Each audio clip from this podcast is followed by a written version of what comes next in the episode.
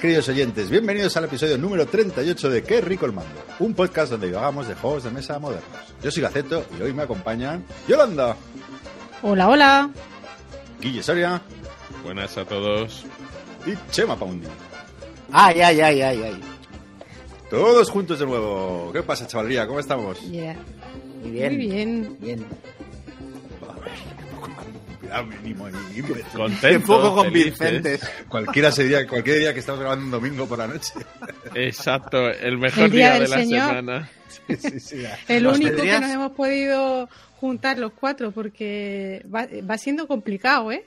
Que coincidamos. Hombre, has pasado de no jugar nada a jugar todos los días online con, con una maníaca, va a ser imposible.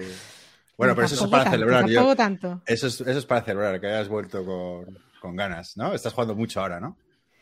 Sí, a ver, tampoco muchísimo, ¿eh? Lo que pasa que a lo mejor pues han surgido unas cuantas partidas en las últimas semanas, pero a lo mismo, o sea que tampoco es que que tenga muchísimo de, de lo que hablar, pero bueno, pero algo hay, algo hay. Sí, yo tampoco tengo mucho, no, no he jugado mucho nuevo, pero bueno, se, se- se intentará hacer todo lo posible. Pero bueno, ¿qué, qué pasa? ¿Qué os contáis? ¿Alguna... que vamos ahí con noticitas, algo frescas o algo?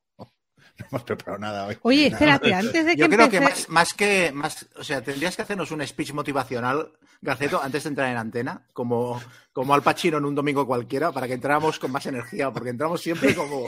De, ah, ya estamos en el aire. Ah, mira. Sí, co- vamos cogiendo rodaje a, a medida que van pasando los minutos, pero al Sí. principio sí. Creo, creo que se dice que los primeros cinco minutos son clave, ¿no? De cada programa de podcast. Así que Pues chao, chao. perder oyentes a mansalva. Oye, Así que... antes de que empecéis a, a- a contar cosas de noticias y tal, eh, mm, comentaros eh, lo del programa anterior que no estuve, los propósitos lúdicos, Ah, que qué gente más triste, tío, que, que no, no pusisteis ningún, pro- no nos habéis puesto ningún objetivo, ningún propósito para este año 2022, pero Eso sí que fue desganado. Eso, eso digo, pero en serio, o sea, llevamos dos semanas hablando de que íbamos a hacer un episodio donde lo primero que íbamos a decir y hablar era sobre los propósitos lúdicos y ninguno pone ninguno. Queríamos escuchar ¿En dónde hablamos de eso? Porque yo no he visto esa conversación sobre Claro, hablar porque- de propósitos lúdicos. ¿Cómo que no? Bueno, Claro es un clásico sí. de cada año. Es un clásico. Que, va, en, va en picada. Es que yo es una Yo cosa te- que Bueno, no, pero, no acabo, no acabo de entenderla de esta afición, el rollo este de ponerse propósitos y metas y tal. O sea, los aficionados al cine no empieza el año diciendo, este año voy a ver todo lo de Kurosawa, o, ¿sabes? O, Bueno, o a mí me voy esas a ver cosas las siete encantan. temporadas de, de, del ala oeste de la Casa Blanca y nosotros estamos aquí todo el rato, ¿sabes? Yo creo que sí, tío. Y yo, a mí me gusta hacerme listas de todo, o sea, de lo más jugado, de lo que quiero jugar, de lo que quiero hacer en mis vacaciones, de lo que, ¿sabes? Siempre estoy la haciendo lista de la de compra, de todo. No, en serio, me gusta. Y ponerte objetivos, aunque luego no los vayas a cumplir, pues está muy bien. Yo el año pasado me marqué unos objetivos y el único que he cumplido es el de comprar eh, menos y repetir mm, los juegos más, ¿sabes? Repet- rejugar los juegos. Y. Bueno, ¿cuáles son no tus propósitos de año nuevo? Venga, Yor. Cuéntanos. Pues mira, me he marcado, creo que son dos, bueno, o tres. Hubiera estado bien que no hubiera dicho, no tengo ninguno. Después de, de darnos la turra. No, sí, sí, sí. Ten- tengo, tengo dos realmente. Y, y me los he puesto un poco ya empezados el año, además. O sea, uno va a ser jugar a los nuevos juegos eh, de la serie Battles of the American Revolution, porque he conseguido comprarlos todos y ahora tengo, o sea, tengo que jugarlos todos, uno eh, detrás de otro. Luego, eh, al Combat Commander, pues jugar al menos una mm, partida al mes y yo creo que lo voy a cumplir mm, fijo porque es que estoy jugando una a la semana desde que ha empezado el año y seguir reduciendo ludoteca, que el año pasado conseguí bajar de 300 y pico, 314 por ahí, a 280 juegos. Y son 30 juegos menos. Y yo creo que este año voy a seguir haciendo exactamente lo mismo y rejugando otra vez más a juegos que ya tengo. Yo creo que se vio un poco en el top mío de- del, del programa anterior, del año 2021, que eran todos juegos, eso, pues que había rejugado bastante y pocas novedades, pero bueno, a ver, a ver qué pasa este año. Bueno, buenos propósitos. Siempre nos queda Guille para hablar de novedades, así que no, no te sientas culpable por No, eso. no, yo tengo mi propósito de todos los años. No voy a comprar más juegos, voy a seguir comprando los mismos. Que serán todos los que pueda. Así que no, no se va a resentir el podcast en eso. Siempre habrá novedades para la gente. Yo que- no sé si cuenta como propósito, pero una cosa que sí que estoy intentando últimamente es eh, intentar eh, no caer en comprar el juego de la semana. ¿Sabes? O sea, cada semana aparece un juego. eh, a ver, se me ocurre, por ejemplo, el Furnace, que es un juego que no está mal, pero estos juegos de 30 euros, 25 euros, 35 euros que los juegas dos veces y te los compras porque acaban de salir, todo el mundo está hablando y luego no vuelves a jugarlos. Y al final me acaban engordando estantería y a la hora de la verdad acumulo un montón de juegos de este tipo. Entonces, de estos sí que intento eh, controlarme a menos que todo el mundo diga que son eh, la, la octava maravilla. Sí, O sea, a veces eso- me parece que, es, que renta más gastarse 80 pepinos en algo que digas, mira, esto es algo especial, que no acumular tres o cuatro es. juegos muy parecidos que cuesten 25 o 30. yo Bueno, a ver si es, si es bueno el juego, ¿no? o, sea, o, si, o si tiene visos de que te puede gustar. O sea, que al final uno de 80 puede ser igual de... O sea, uno de 30 puede ser igual de divertido o que te guste. Claro, nunca se sabe hasta que no lo juegas. Por eso tienes que seguir comprando. No, pero te entiendo. Yo, yo también estoy solo, solo juegos así un poco. Este año subí un poco el listón de, de tacañería y, estoy comprando juegos más caritos que, que pueden, que pueden aspirar a quedarse a la, a la colección.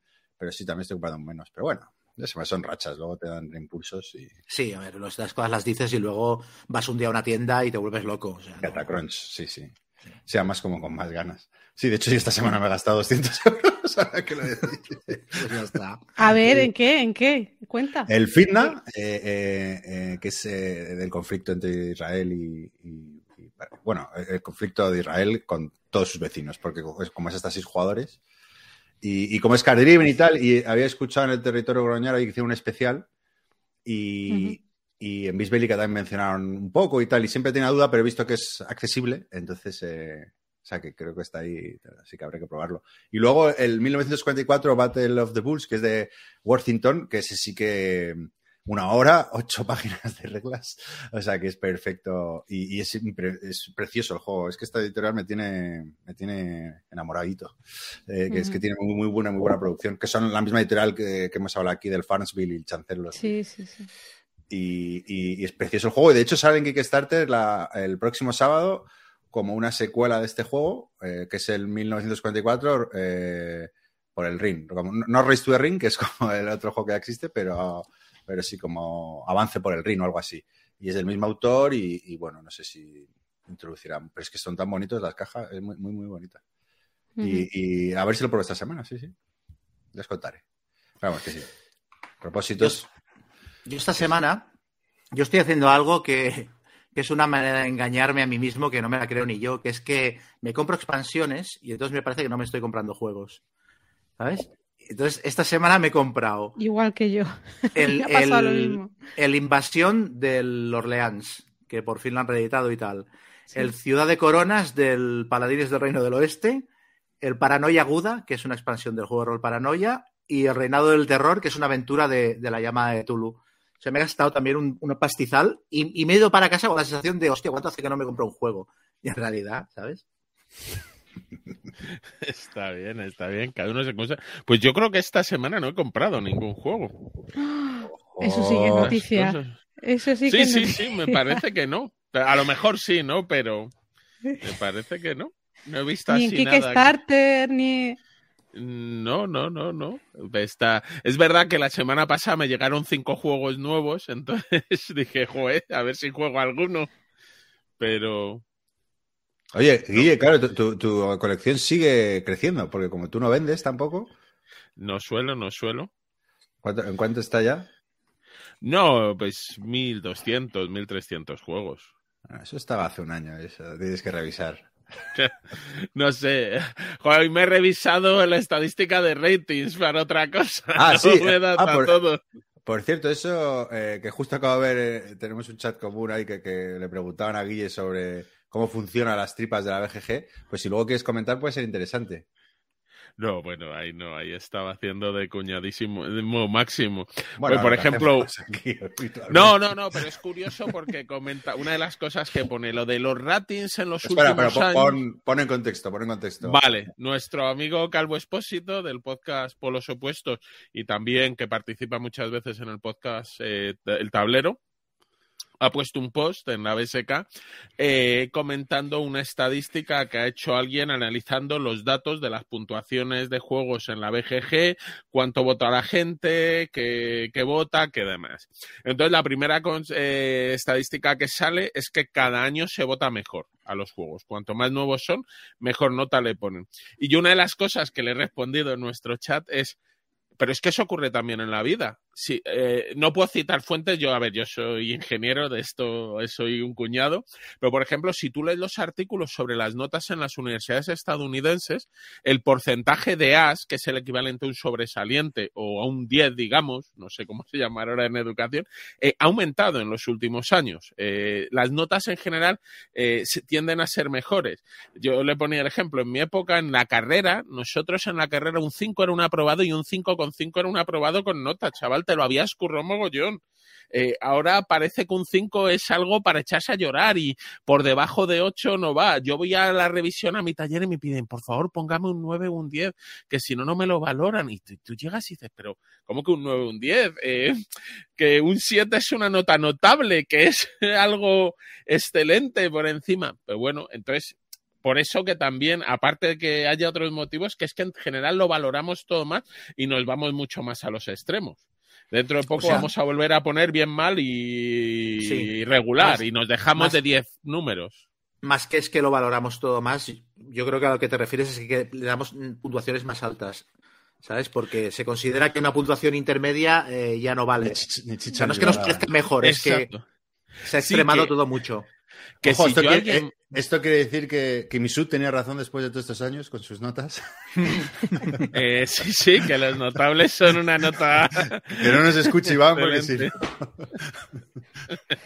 No, pero, pero sí es verdad que yo creo que nos hemos desnortado un poco como sociedad y que todo tiene que ser eh, lo más, lo no sé qué. Llegas sí. tú es y dices, no, oiga, un 6 es una nota correcta. Si alguien me da un buen servicio, un- si yo lo puntúo un 6 o un 7, creo que lo están haciendo bien. Yo un juego de 6 es probablemente un juego al que estaré dispuesto a comprarlo, a jugarlo cuando me lo propongan, pero a lo mejor no me lanzo a comprarlo. Mm.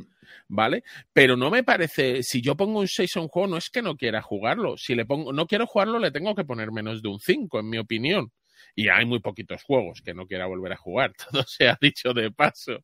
Pero bueno, que era, pero, pero por So- ejemplo, a veces. No, perdona, sigue, sigue. Sí, desagregar un poco, no las notas, decir, es que los que entran nuevos es que tal, decir, no, no, salgamos fuera y miremos, es que hacemos lo mismo en todos lados. Mm, eso es verdad. Sí. Eso me recuerda a, a un- a- hace muchos años ya un amigo que me dice en verano, oye tío, acompáñame a la universidad y luego nos estamos unas birras que tengo que a, a reclamar una nota. Y yo, bueno, pues te acompaño y luego, yo qué sé, vamos ahí y vamos a la universidad, eh, llega y se mete, ¿no? A, a hablar con el profesor. Y era la típica puerta que se ve la, la- la ventanita, ¿no? Entonces Sí. yo le veo, entonces bueno, le espero ahí y le veo a mi amigo ahí levantando los brazos, o sea, como suplicándole, pero por favor y tal, o sea. Y, y, joder, la que está montando equipo, a- a- bueno, espero que la apruebe. Y nada, al cabo de 10 minutos sale ahí cabizbajo. Y yo, ¿qué? qué? ¿No, ¿No te has subido la nota? Dice, que va, tronco, tío. De hecho, y, ¿pero qué nota tenías, tío? ¿Un 4,5 o 7? No, un 1,5. y yo, tronco, ¿cómo tienes la jeta? Y yo qué sé, tronco, porque a lo mejor llorando me la subo. Menudo desgraciado, es que es muy buena esa historia, tío. Yo no daba crédito.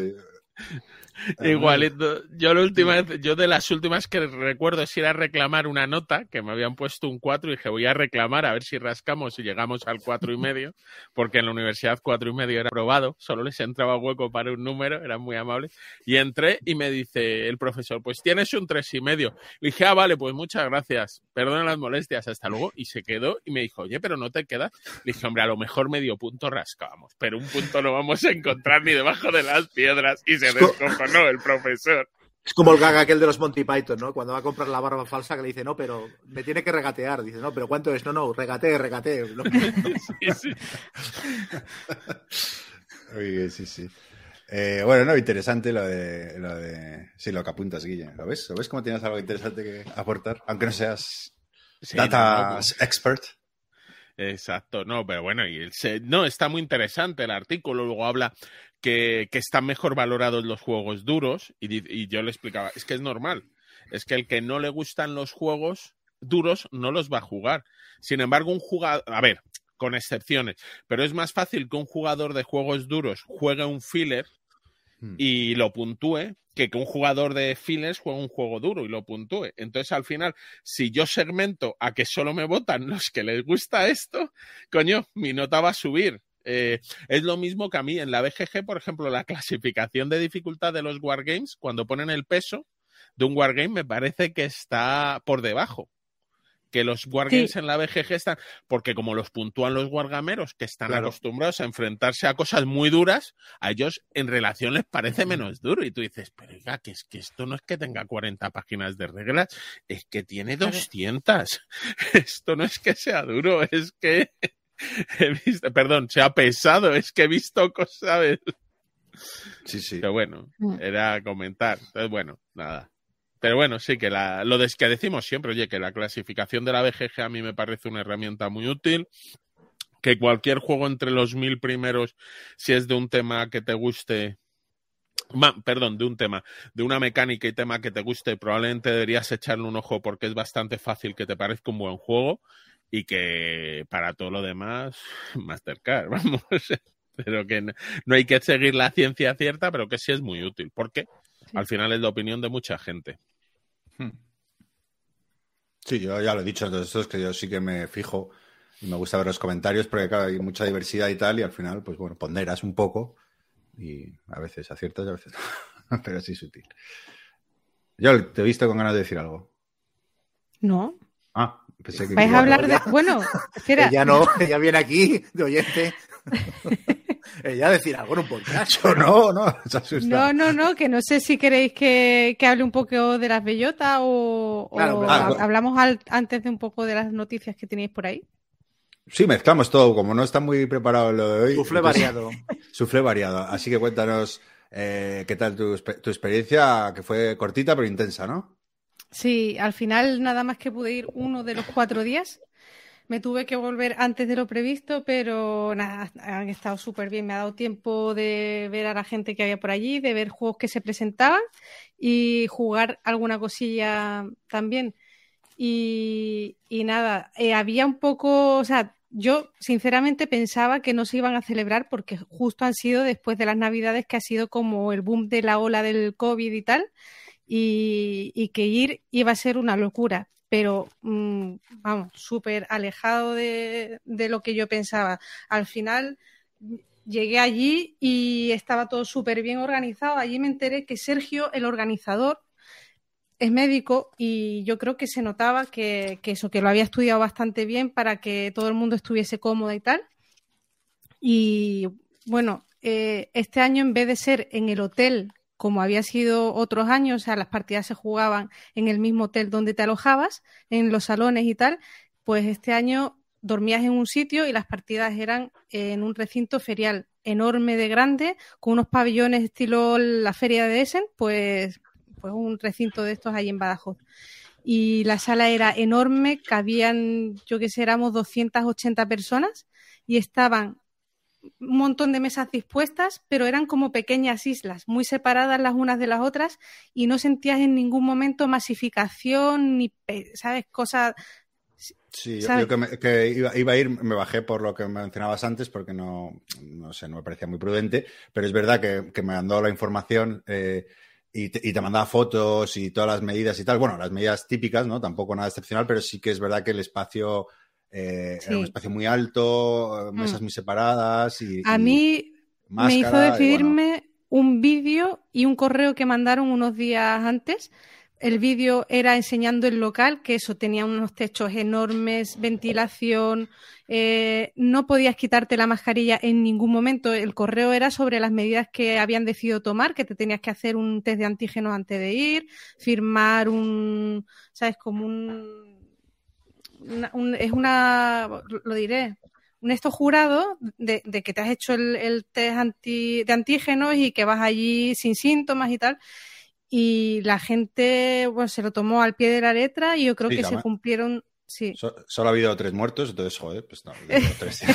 no está mal, no está mal. No, pues yo pensaba que después de la feria iba a saltar así algún caso y, pero por, vamos, que yo me haya enterado, ninguno. Sí que pasó que allí, bueno, yo estaba jugando un Struggle of Empires y de repente se acercaron uno y me dijo David Riosalido que le habían dicho que había dado uno positivo justo, o sea, estando allí había llamado la mujer del País Vasco. Le había dicho, oye, que la, niña ha dado positivo. Se fue para el, el hotel, se hizo el test de antígeno, dio positivo y se tuvo que ir ese mismo día para el País Vasco. Una jodienda. Pero gente súper responsable, porque otro dice, mira, me callo la boca y sigo aquí. Y, y muy bien en ese sentido. Le mandé amarillo, vi en Twitter eh, una foto, no, no sé quién, así que no, que no se preocupe. Uno subió un Twitter y, y- y tenía máscara, está como sudado, porque yo qué sé. Y digo, digo, mira, amarillo, paciente cero, aquí lo tienes. Una pinta de enfermo el pobre. No, no, no, pero en Bueno, y- general todo súper bien. ¿Y qué jugaste? Pues jugué dos partidas y un turno a otro juego. Eh, jugué al César un par de turnos, jugué al Struggle of Empires y por la noche al Combat Commander hasta las 2 de la madrugada que nos echaron ya. Era hasta las 2 de la madrugada podías estar allí. Y a las 2 me fui al hotel. Me lo pasé muy bien y luego vi muchísimo proto allí, súper interesante, la verdad. Tengo por aquí apuntados algunos. Eh, mira, El Rey en el Norte, eh, que es mm, sobre las guerras carlistas eh, y es un estilo, o sea, como el, el Sekigahara, es otra reimplementación. Igual que han hecho el Granada, pues el Rey en el Norte, que lo va a sacar NAC. Luego Tributo de Sangre, que es un juego sobre la batalla de Anual, el desastre de. Anual. Sí, sí, sí. Súper interesante. Además, yo me acabo de leer la novela de Eligio de 1921, Diario de una enfermera, que lo recomiendo muchísimo sobre este conflicto, que está genial, te cuenta bastante sobre esta batalla y el juego pues me llamó bastante la atención. Hay un, Y- hay un podcast sobre la batalla anual que tiene como 10 capítulos, una cosa así. Súper prolijo. Sea, me lo dijo mi madre el otro día. Súper detallado. Sí, Una pasada. Sí, sí, sí. Buenísimo, lo recomiendo mucho. No me acuerdo cómo se llama, pero bueno, si buscáis anual en, en, Mm. en Spotify En o en Evox y tal, lo encontraréis seguro. Vale, eh, ¿qué más vi por ahí? Eh, Una guerra imposible, que es el nuevo de David Gómez Reyoso, el autor de Cruzada y Revolución, que también es sobre las guerras carlistas. El Never Surrender de Fran Díaz, que a ver si sale ya por fin, porque este lleva muchísimos años en desarrollo. Fran Díaz es el mismo autor de Polis. Este lleva muchísimos años en desarrollo. Primero estuvo con Do It Games, ahora ha pasado a NAC, me parece, o algo así. Y lleva mucho tiempo, a ver si, si sale pronto. Luego Paco Ronco, que es un diseñador sevillano, que me parece un tío súper interesante, eh, pues allí está presentando Dubno 41, que es eh, de una serie de GMT. De eh, ¿no? Nevsky. no, no, no, no, no, no, es otra. De la serie Fab. Ah, sí, de los Fab, sí. Sí, sí. Sí. el Golán, Golán y tal. Y todo esto, Sí, eso es. Y este está en P500, pero no sabemos si saldrá. Y luego otro que vi también muy chulo, el Von Masten Triumph, Ese es el eh, que- que es el- como el hermano mayor del Santa Cruz 1797. ¿Sabéis cuál es el Santa Cruz? Que es un juego pequeñito. Estupendo. A mí Sí, me chulísimo, a mí me encanta.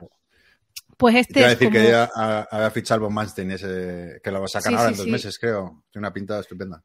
Tiene buenísima pinta. Y luego algunos juegos pequeñitos como 300, que es un, un juego sobre las guerras médicas, me parece que era. Sí, ese es de Nats. de ya- persas contra griegos. Sí. Ese sí, se sí, lo saca. Es que eso me lo compré en ese. Oracuideas.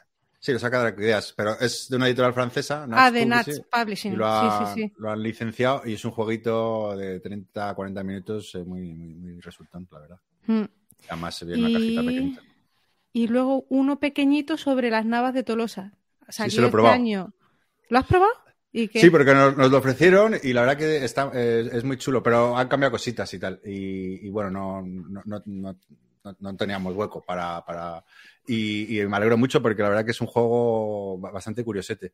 Eh, sacó un microjuego entre dos y, Sí, sí, sí, sí. y- o sea, me alegro bastante Yo que lo publique. Aluciné con la cantidad de juegos que se presentaban allí. Luego estaba, por ejemplo, De Beer puso varias mesas, estaba el Command and Color Ancient ya en castellano y el ¿cuál era el otro? El Sekigahara también en castellano para que la gente lo probara allí y tal. Y eso es vamos, de lo que más me llamó la atención, porque si ya el año anterior que fui el, presencial vi muchos protos de juegos y tal, ya este fue, o sea, es que la mitad de la nave yo creo que eran partidas a juegos que se presentaban allí. Y luego otros que ya habían salido al mercado, por ejemplo, la carga de los tres reyes, los podías jugar allí, te lo explicaba Carlos, el diseñador. O sea, eso me parece una pasada. Luego, el ambiente de verdad, o sea, es que yo las recomiendo muchísimo por, por, el ambiente, de verdad. Eso que se habla de- del ambiente, pues eso, de, de los guargameros rancios y tal, es que para nada, o sea, es que cero. Allí todo el mundo quiere enseñarte su juego, su juego preferido, y enseñártelo, y jugar contigo, y contarte cosas. O sea, no sé, a mí me parecen unas una jornada, una, sí, un evento que, que yo no me perdería por nada del mundo mm, mm, año tras año. O sea, me encanta. Muy chulo. La pena que, bueno, pues por el tema de la pandemia, al final vino menos gente de la que se había escrito y que gente de fuera, diseñadores, por ejemplo, de fuera que suelen venir, pues al final no vinieron. Pero siguió viniendo, por ejemplo, Riot, eh, que es un chico que viene desde Dubai a las bellotas, pues vino, vino de Puerto Rico Stukayo, ¿sabes? Vino gente de fuera que digo yo, pues al final, pues mira, hicieron el esfuerzo por venir. Y nada, el, muy chulas. el diseñador, creo que es escandinavo, que le robaron el Mac, que, que es el, el- Jo, sí, el sí, diseñador sí. del nuevo juego de la serie de, de Valiant de, de David Thompson, de Pablo Ujú. House y tal, que, que, eh, pues es el que diseña el tablero y el- la caja de- del nuevo que saldrá este año, que, que está en Kickstarter, acabó ya la campaña. Sí, Que- sí, sí. que- sí, qué penita que le robaran ahí todo. Pues en. Sevilla sí tuvo ahí. Además, eso, le robaron el. Decía, lo de menos, o sea, es el, el- el portátil, el iPad, o sea, es que le, le hicieron un completo. Lo demás era el disco duro con el trabajo de no sé cuántos años, que dices tú, que no tenía copia de seguridad y, claro, se le ha ido ahí mm, todo. Pero bueno, cosas que pasan. Muy bien, muy bien. Repetirás el próximo año entonces. Por supuesto, y a ver si vienes tú, A ver, a ver, a ver si te has se- quedado ahí, ahí a, a puntito. A la tercera bala vencida. Muy bien. Pues sí, la verdad que está guay y como, eh, es- bueno, esos días, claro, eso- Twitter era solo bellota, eh, pero era impresionante, ¿no? La, la cantidad de gente y la, y la- sí, la proyección se ve como, ¿no? Que lo va siguiendo año a año, cómo va creciendo, cómo viene gente de fuera, cómo las editoriales cada vez están más implicadas, cómo, cómo está creciendo, la verdad, que lo hemos comentado en otro programa, ¿no? El, el mundo del wargame en España, ¿eh? Yo creo que está, se está convirtiendo como en un referente, ¿no? Eh, Para, eh, respecto a otros Mm. países, eh, que, que hay una afición enorme. Sí, sí. Sí, sí, sí, sí. O- Pues tú bueno, Cayo, por fiel. ejemplo, lo decía el otro día en un vídeo que hizo con Juan Luis, eh, con Julius Fairfax, decía que no tenemos nada que envidiarle a, países como Estados Unidos, que hacen allí jornadas guargameras y que, no se ven tantos prototipos y tantas ideas frescas como las que él ve aquí, por ejemplo. Y que tenemos que valorarnos un poco más en ese sentido y que el tema Wargame ahora mismo en España pues está muy al alza y que hay que aprovecharlo, evidentemente. Muy bien. Muy bien, pues chaval, tú no sé si tenías también, ¿no? Alguno. ah, Sí, yo comentaba. Cuéntanos tu historia de pres- pre- prestidigitador. Eh, Ah, bueno, antes quería decir que, que lo, lo he buscado. El, el podcast que he comentado se llama Anual 1921 y está narrado por Carlos Alsina y hay un montón de actores haciendo personajes y tal. Son siete episodios de 40, 45 minutos. Ah, ese, el que ha hecho después del de. Primero hizo el de la República y ahora ha hecho otro especial, ¿no? Que sí, es, Sí. esa es la pera. esa- es, una, pues de verdad, es brutal. ¿eh? Es, como, es como ver una serie de televisión, pero, pero Qué narrada en audio solo. Es acojonante, con efectos de sonido, tal, súper guapo. Y entiendes y conoces muy bien la historia de lo que ocurrió. Bueno, a mí yo me enganché muchísimo. Pues sí, yo quería eh, comentar alguna cosita. La- Bueno, puse un Twitter el otro día y se entendió mal porque la gente se pensó que es que yo decía que era influencer y no, al revés, es que me quedé muy parado. O sea, yo me compré, hay una empresa que se llama eh, Infinite Black que hace dados, eh, dados de rol, eh, tematizados, rollo la llamada de Tulu y tal, muy chulos. Y hace tiempo yo entré en un Kickstarter con unos amigos y nos compramos varios packs. Y son muy bonitos, pero algunas de las combinaciones de colores que eligieron tienen poco contraste. Entonces yo, por ejemplo, a mí me tocó un pack que eran dados rojos con los números en dorado y no se veía nada. Ahora, si entras en la web, tienen como 40 modelos de dados, han hecho muchos más y ahora sí que tienes o sea, combinaciones de colores que contrastan más y, son más, son más fáciles para el ojo, pero en aquel momento es lo que había. Y entonces el otro día cogí los dados y les pinté los números de blanco, con Tipex y con un sistema que hay de pasarle un paño y rellenar los huecos, y me quedaron súper chulos. Entonces estuve viendo un partido de los Rams mientras pintaba los dados y cuando acabé dije, ay, qué bonitos. Les hice una foto, la envié al grupo de WhatsApp donde jugamos la campaña de Tulu y ni siquiera dije la palabra dados. O sea, envié la foto y dije, ya los he pintado, mirad qué chulos. Y ya está. bueno, pues desde, desde, qué chulos. y desde entonces eh, llevo viendo, llevo tres días seguidos viendo cada vez que entro en Burgen Geek, hoy he entrado en no sé qué web a buscar noticias, anuncios de la empresa, pero con el mismo modelo de dados que yo me compré, porque ahora los tienen, dados rojos con el número blanco. Pero del, o sea, em, como sugiriendo que me los compre. Es para flipar. O sea, el rollo del algoritmo es para flipar. Podrías hacer un fotomontaje. Es hacer un Chema. Pero podrías hacer un fotomontaje con el Mr. President y lo publicas en Twitter a ver si lo sacan de una vez. Entonces lo puse, lo puse en Twitter y la gente se pensó que, que a raíz de yo poner la foto, eh, la empresa había decidido hacer ese modelo de dados y que yo era un influencer. Y no, es al revés. Es que ya los tenían los dados hace un año que los están vendiendo, pero y eh. de los 40 modelos de dados que tienen, a mí lleva tres días apareciéndome el anuncio del modelo exactamente igual al mío. Me parece acojonante. Igual tienes un topo en tu grupo de amigos, ¿eh? Exacto. Igualmente a mí, Chema, me tienes que explicar qué era eso de que los estaba rellenando los dados con Tipex, pasando un trapito, lijándolos, porque a mí me ha sonado estabas cargando los dados, ¿eh? No quiero decir nada, pero... Y luego le sale la prueba de la sal, eh, de ponerlos en agua con sal y se quedará el el 20, ¿sabes? Flotando para abajo, que indica que siempre que tiras sale un 20 y tal. De estas cosas yo no quiero decir nada, pero de tus jugadores pediría esa prueba antes. Vale, ellos ya saben que hago trampa en todas las tiradas. Que Lo decía Gary Gigax de que los dedos están para hacer ruido detrás de las pantallas. Sí, pero tenían dos huesitos de albaricoque que hacían el mismo efecto. Pero. Pues sí, sí, flipé mucho, ¿eh? Flipé, me pareció tremendo, porque hay, se comenta mucho el rollo de dices una palabra en WhatsApp o escribes una palabra en el buscador de Google y, te aparecen anuncios en ese sentido y tal. Pero ya, hacer una foto, enviarla a un grupo de WhatsApp sin mencionar el tema y que te empiecen a aparecer anuncios para que te compres ese producto, es que es de locos. Es muy, bueno, es que eh, WhatsApp es un coladero de. Sí, sí, sí, es tremendo. pertenece a Facebook, ¿no? No, WhatsApp no. Bueno, yo ya no sé quién ha comprado a quién, pero creo que sí. ¿no? WhatsApp es de Facebook. Pues imagínate, pues ya sabes con quién te tienes. Y luego otra, otra cosa, una reflexión que quiero hacer de algo que he venido comprobando últimamente. Y es que. música seria ponemos aquí en esta parte.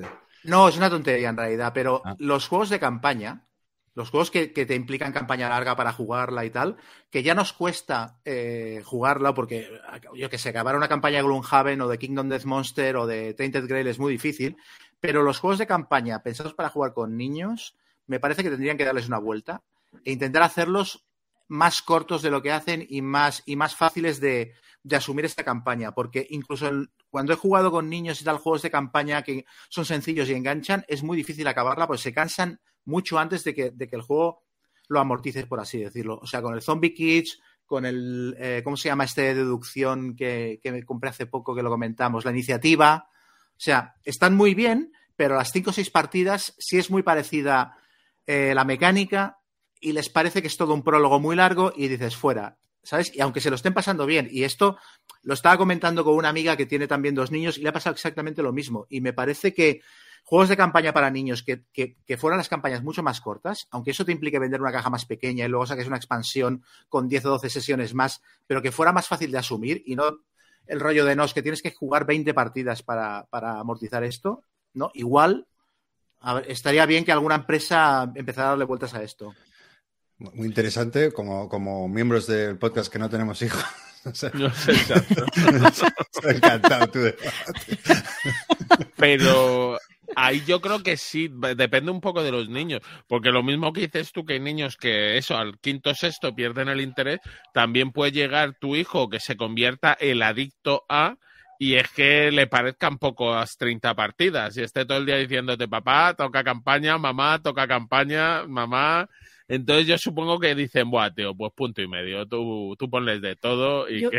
Yo fíjate que hubiera pensado siempre que mejor que sobre que no que falte, pero luego está la cosa de la frustración si no terminas algo. Sí. porque nos pasa a nosotros, pues a los niños supongo pues que también un poco les pasará eso, querrán llegar al final, ver cómo concluye todo y Bueno, pero yo siempre hubiera pensado, oye, pues mejor una campaña de 20 que no de 5 partidas. Y Más- salud mental de los. De los padres también, ¿no? Como tengan que jugar 30 partidas a un juego que no... Pero es que estamos en una época en la que se publica tantísimo que yo creo que un juego de campaña de 12 partidas es mejor que uno de 24. Porque lo juegas, lo completas y ya, y ya tienes tres novedades en la cola esperándote. Y creo que También jugando con niños digo- es especialmente lesivo. Chema, Que yo creo ¿cuántos? que eso Perdón, Guille. Sí, no, dale, dale, Joel. No, que yo creo que también, eh, porque somos nosotros los que estamos opinando sobre esto, pero una familia que no compre tantos juegos como nosotros y tal, Mm. seguramente eh, juegue esas 20 partidas a una campaña y, y queme muchísimo más el juego de lo que lo hacemos nosotros, que tenemos eso, pues el ansia de, de estar eh, comprando un juego detrás de otro, mm, casi. Sí, yo te iba a decir lo mismo, que cuántos juegos juegas, claro, tú necesitas, pero el que compra dos juegos al año quiere que el juego le dure medio año. Es la mayoría, además, Por- Sí. porque yo creo que nosotros somos la excepción. Sí, quizás sí. No le hemos Pues, mucho. Se ha que quedado venía-.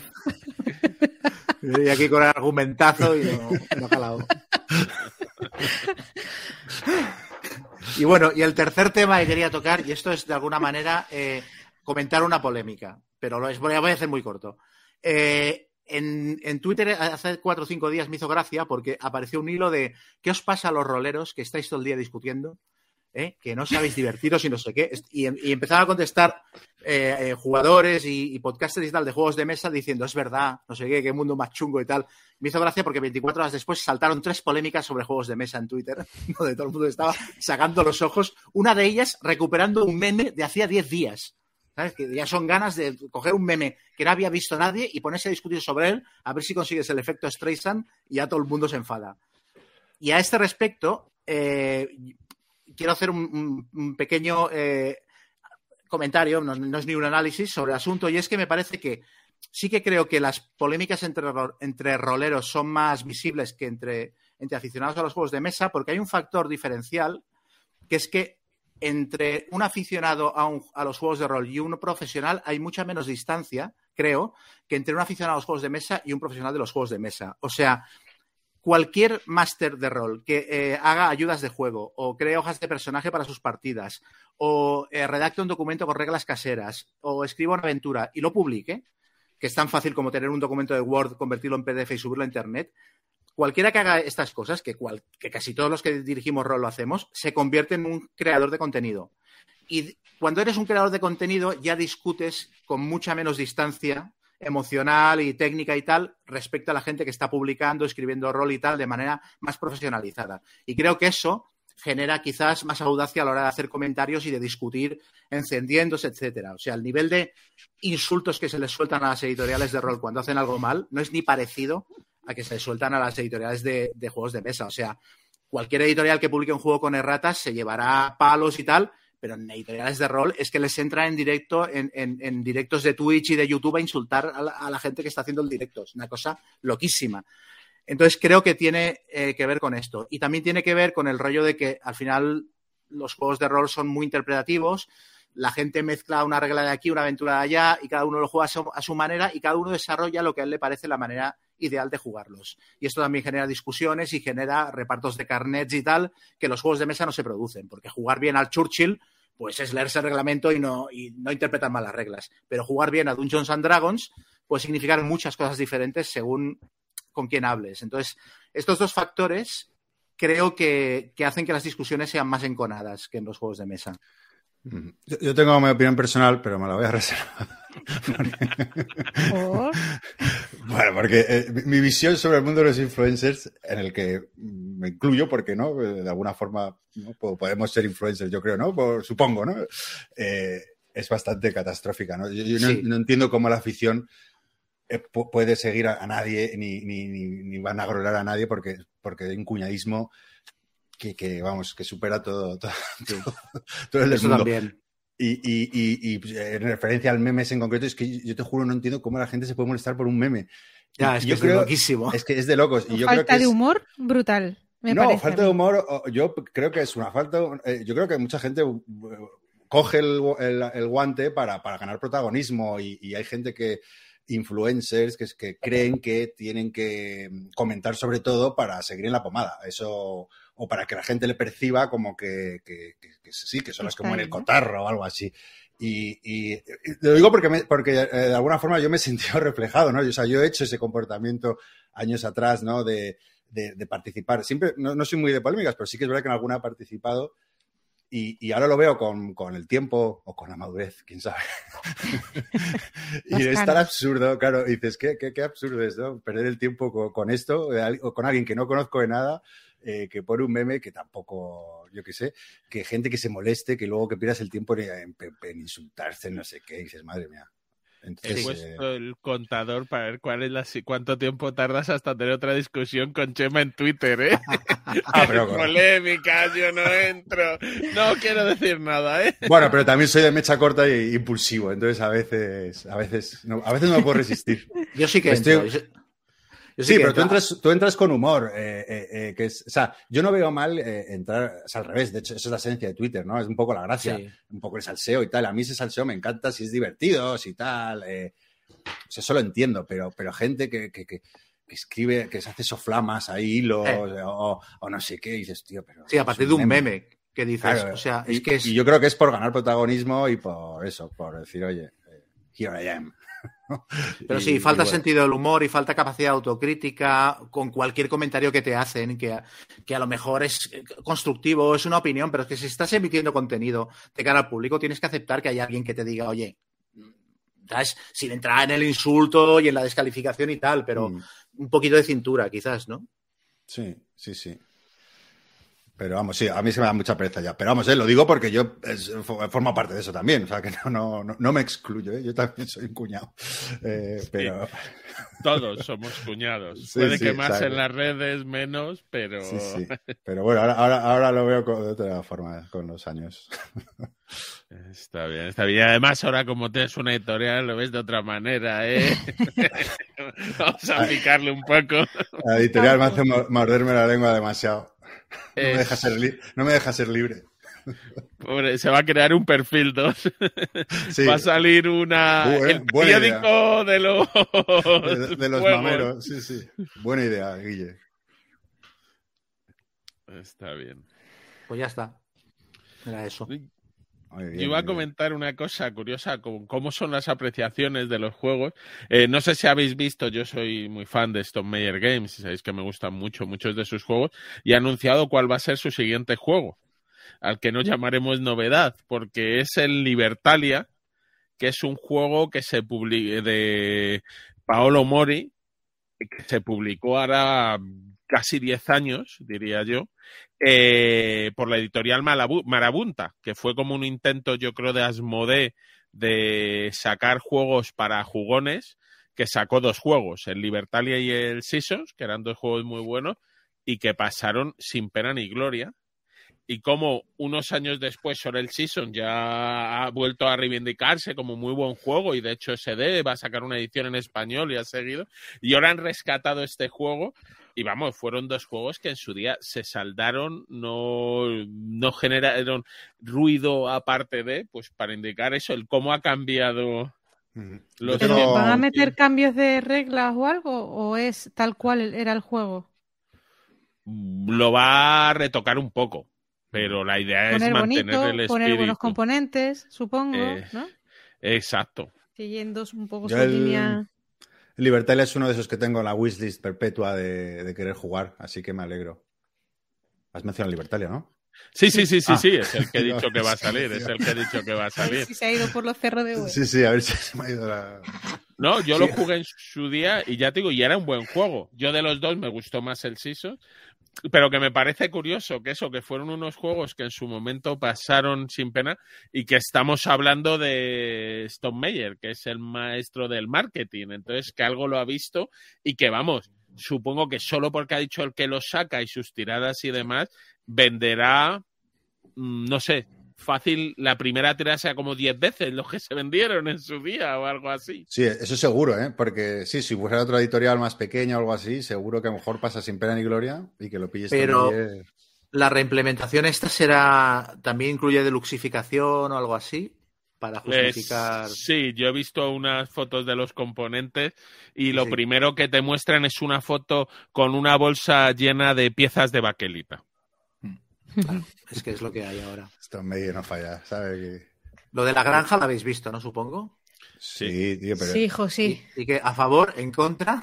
En Yo es que no conozco total. el juego, con lo cual no sé hasta El qué punto. juego- No sé si es un caso como el Kanban que merezca tanto la pena una versión de lujo y tal. No, no, ni mucho. O sea, como- Yo a favor del juego, el juego es un juegazo El juego y es muy sí. buen juego. Y me parece bien que saquen una edición chula y demás. Ahora, yo teniendo la antigua y siendo un Eso juego que siendo muy bueno no estás jugando, me voy a quedar con mi edición antigua.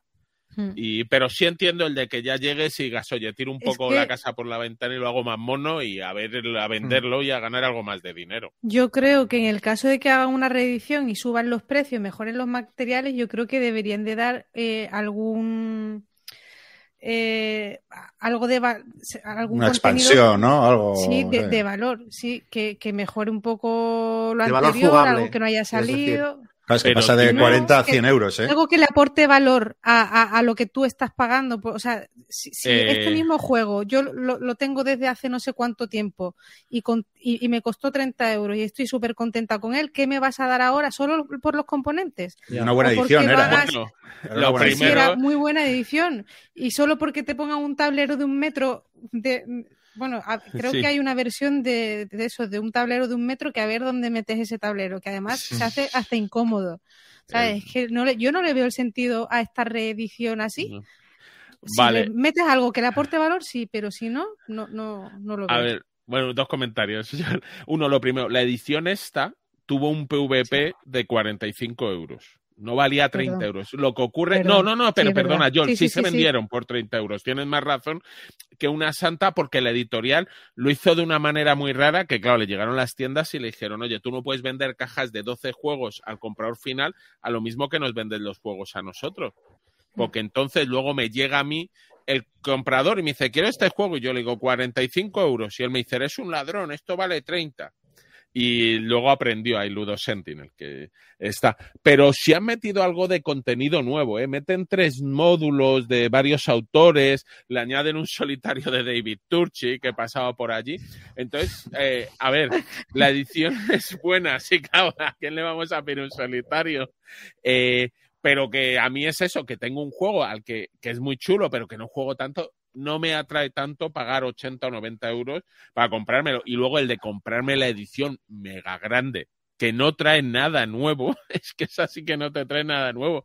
Y no sé cuánto cuesta la edición esa de la granda, además, bonito nombre, eh, sí que me parece un poco la locura. Es verdad que vivimos en el mundo de los exclusivismos, ¿eh? y entonces ya tú luego te haces la foto y la pones en tus amigos. Mm. De- de- os pongo otro ejemplo. Esta semana descubrí que están sacando, han sacado la primera novela del Terraforming Mars.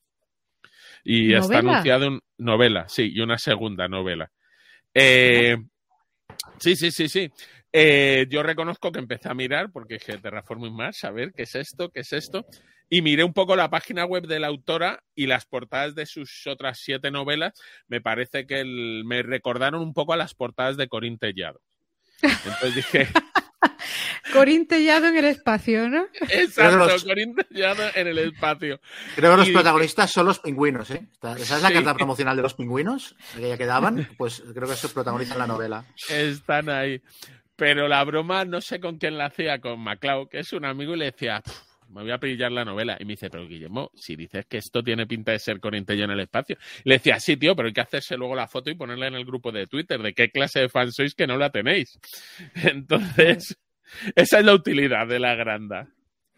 Pero a los que no tengan el juego de la granja, si les, si les gustan los juegos pesados, yo sí les recomiendo el juego.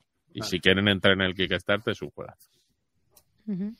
O sea que tiene sentido pillarse la edición, no es una A ver, es que sí que es verdad que el anterior no se puede conseguir en ningún lado. Entonces, eh, si no has jugado, si no tienes el juego, pues es un buen Sí, bueno, de hecho, no es como el Kanban, ¿no? Que el Kanban todavía se encuentra en según qué tiendas, aún encuentras la edición anterior. Exacto. Si es que del Kanban, de hecho, sacaron una nueva edición y la de lujo la sacaron al año y medio o algo así, o la anunciaron al año, que dice, joder, si es que acabáis de sacar esta. Este juego eh, en España tuvimos mucha suerte con que cuando se hizo lo reeditara Ludo Sentinel y demás, pero era un juego originalmente de la editorial Spielworks, de saco mil copias y ya os lo busquéis vosotros. Cierto.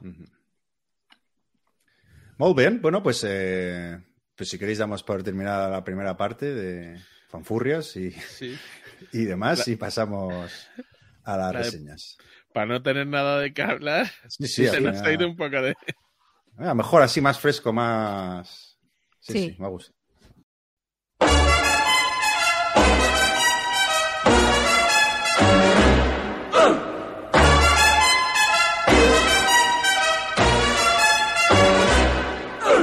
Papa loves mambo.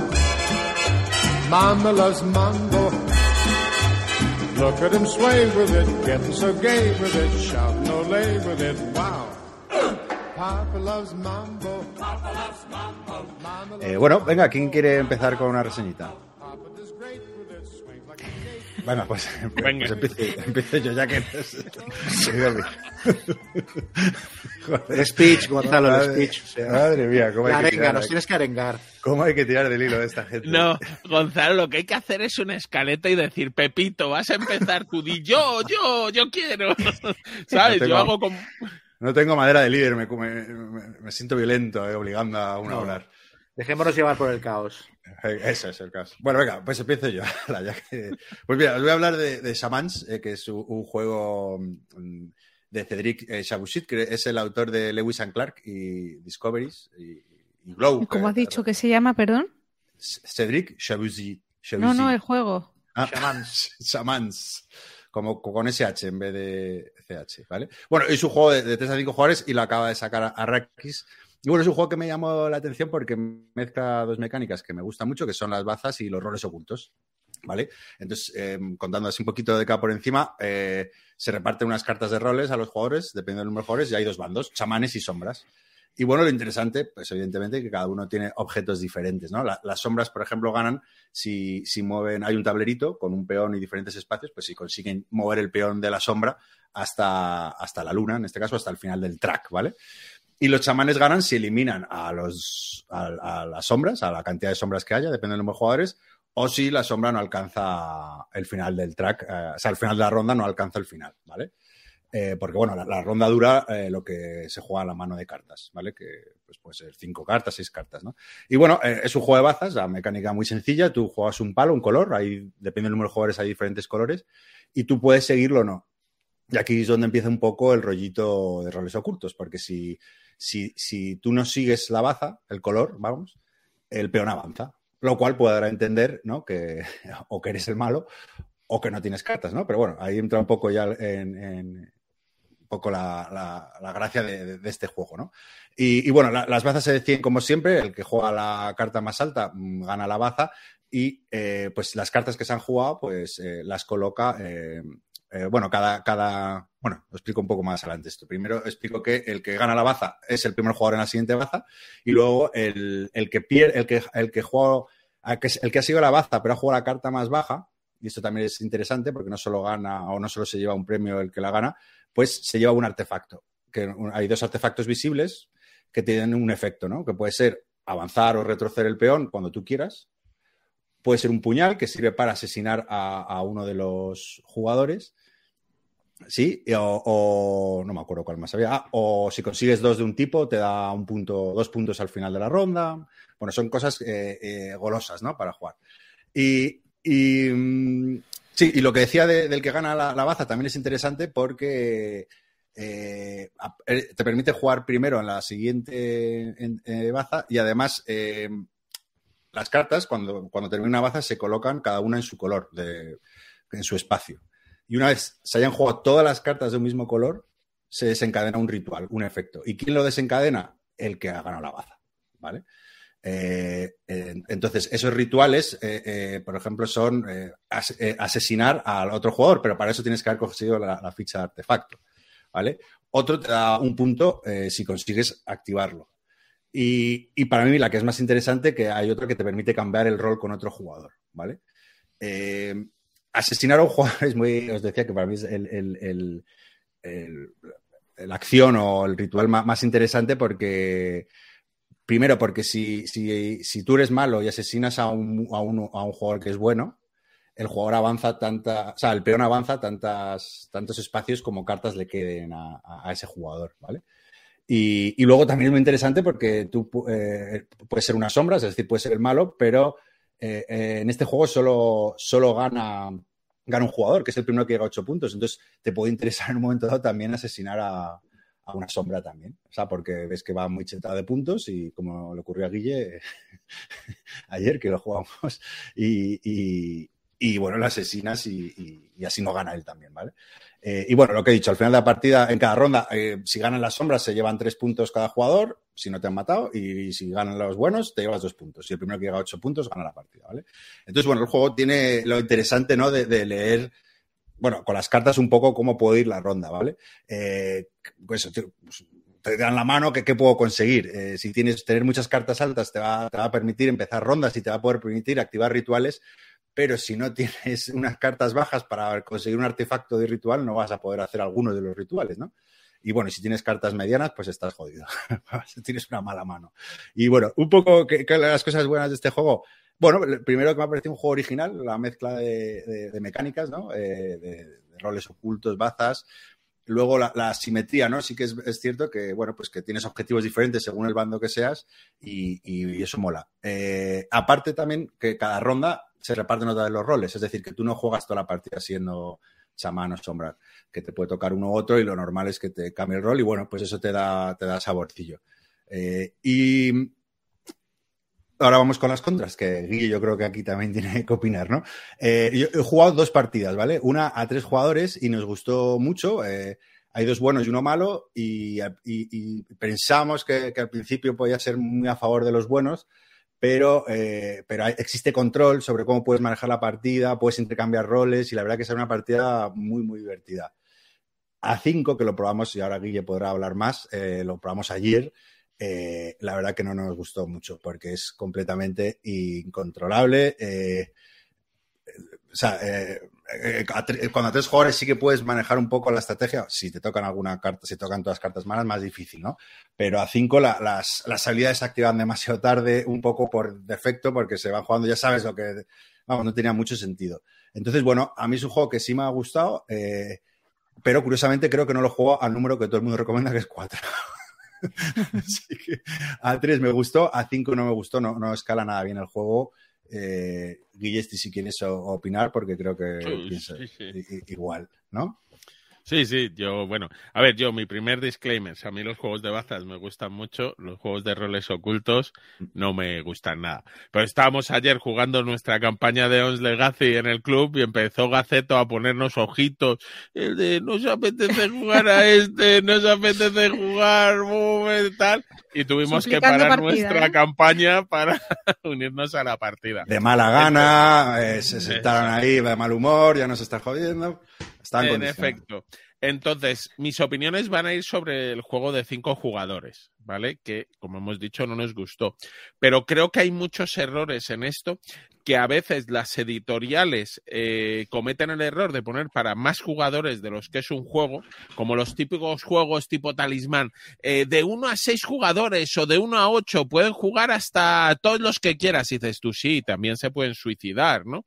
Entonces, que luego puede hacer que eso, que la crítica o las experiencias de juego salgas diciendo eh, este juego no es bueno porque la propia editorial ha cometido el error de, sobrecargar el número de, posibilidades. Con el afán de, vender, digamos, pues al final te lo coloca y te deja mal sabor de boca.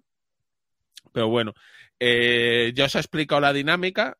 ¿Qué ocurre? Cuando están jugando eh, cinco jugadores y hay ocho cartas de cada color, es que es fácil que no te toquen cartas de color o que te toque una, que no tengas eh, ningún control. ¿vale? Primero, entonces, la parte de las bazas, en mi opinión, se veía muy diluida. Además, la no obligación de seguir bazas, que es muy típico, eh, te cambia mucho porque en los juegos de bazas tú si tienes eh, las dos cartas, la penúltima y la antepenúltima, puedes obligar una baza a que el otro te juegue la, la antepenúltima, la mayor para luego ya en otra saber tú que lo tienes.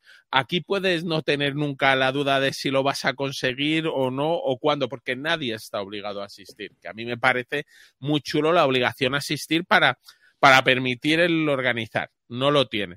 Luego, eh, por esa misma defecto, pues hace que a cinco jugadores parezca que está muy desbalanceado a los que les tocan llevar a los malos, a los que quieren frenar el ritual.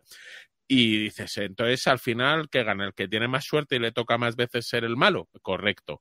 Eh, y dices, hombre, no puede ser eso. Nosotros jugamos cuatro bazas y solo en una no ganaron los que son los que tienen que evitar el ritual, porque la otra sombra me mató sabiendo que yo era una sombra, entonces él se inmoló para que yo no me fuera en puntos. Y dices tú, qué mecanismo más chulo, porque fíjate. Fue maravilloso ese momento.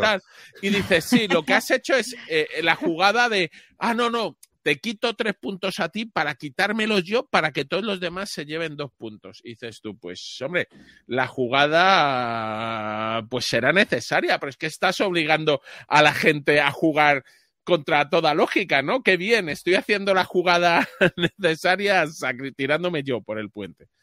Pues no lo sé. Entonces es eso, es el mecanismo. Eh, y luego, bueno, pues lo de los roles sí, puede tener su gracia, más o menos. No, no, es que no tengo, puede tener sus bazas, pero a mí me parecieron eso, dos mecánicas que lo hacían muy flojo a cinco. Eso, el de no tener control, que todo el mundo pueda fallar y sea más fácil. Y luego la obligación, que te la venden como muy chula de no, porque habrá veces que incluso preferirás que tu bando pierda por esta razón y ahora dirás, entonces estás trabajando para pegarte un tiro en el pie no parece lo más óptimo. Que sí, que es que él no gana. dice, no, pero lo que cuando acabe la ronda tú seguirás en la misma posición de desventaja frente a él y todos los demás habrán mejorado. Que no parece muy óptimo. Entonces yo por eso no fue. No lo he jugado a tres o cuatro, que dicen que es un número mejor, puede que esté bien, pero sí decir eso, que yo ahora mismo ese juego me atrae, no me atrae ni lo más mínimo, trae la experiencia de ayer. Sí, yo luego me, estuve leyendo, mm, porque siempre dudo, más que de mi criterio, dudo de mi capacidad de explicar reglas. Entonces digo yo, joder, es que el de, tres está, es que, funcionó, lo pasamos muy bien.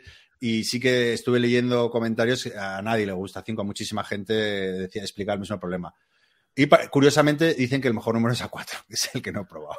Así que bueno, mi recomendación es eh, eh, eh, eso, que lo, que lo probéis a tres o cuatro jugadores a ver si os gusta. Porque a mí sí me pareció por lo menos original y curioso y, y entretenido. A 5 no.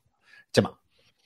Eh, por lo que estáis comentando, la parte de roles ocultos, ¿qué aporta? Aparte de, darte objetivos diferentes en cada baza según en qué bando estés. Quiero decir, no hay rollo de intentar adivinar roles del otro ni nada de esto, ¿no? Simplemente es, el tipo de, estrategia que tienes que llevar a cabo. Como asesinas, eh, sí que es bueno intuir, pero claro, es que a 5 era muy obvio. Eh, ya era fácil saber que, quién era quién. A, tres, paradójicamente, que puede ser, eh, pues no era tan fácil. Es que hay un artefacto también que te hace revelar tu este.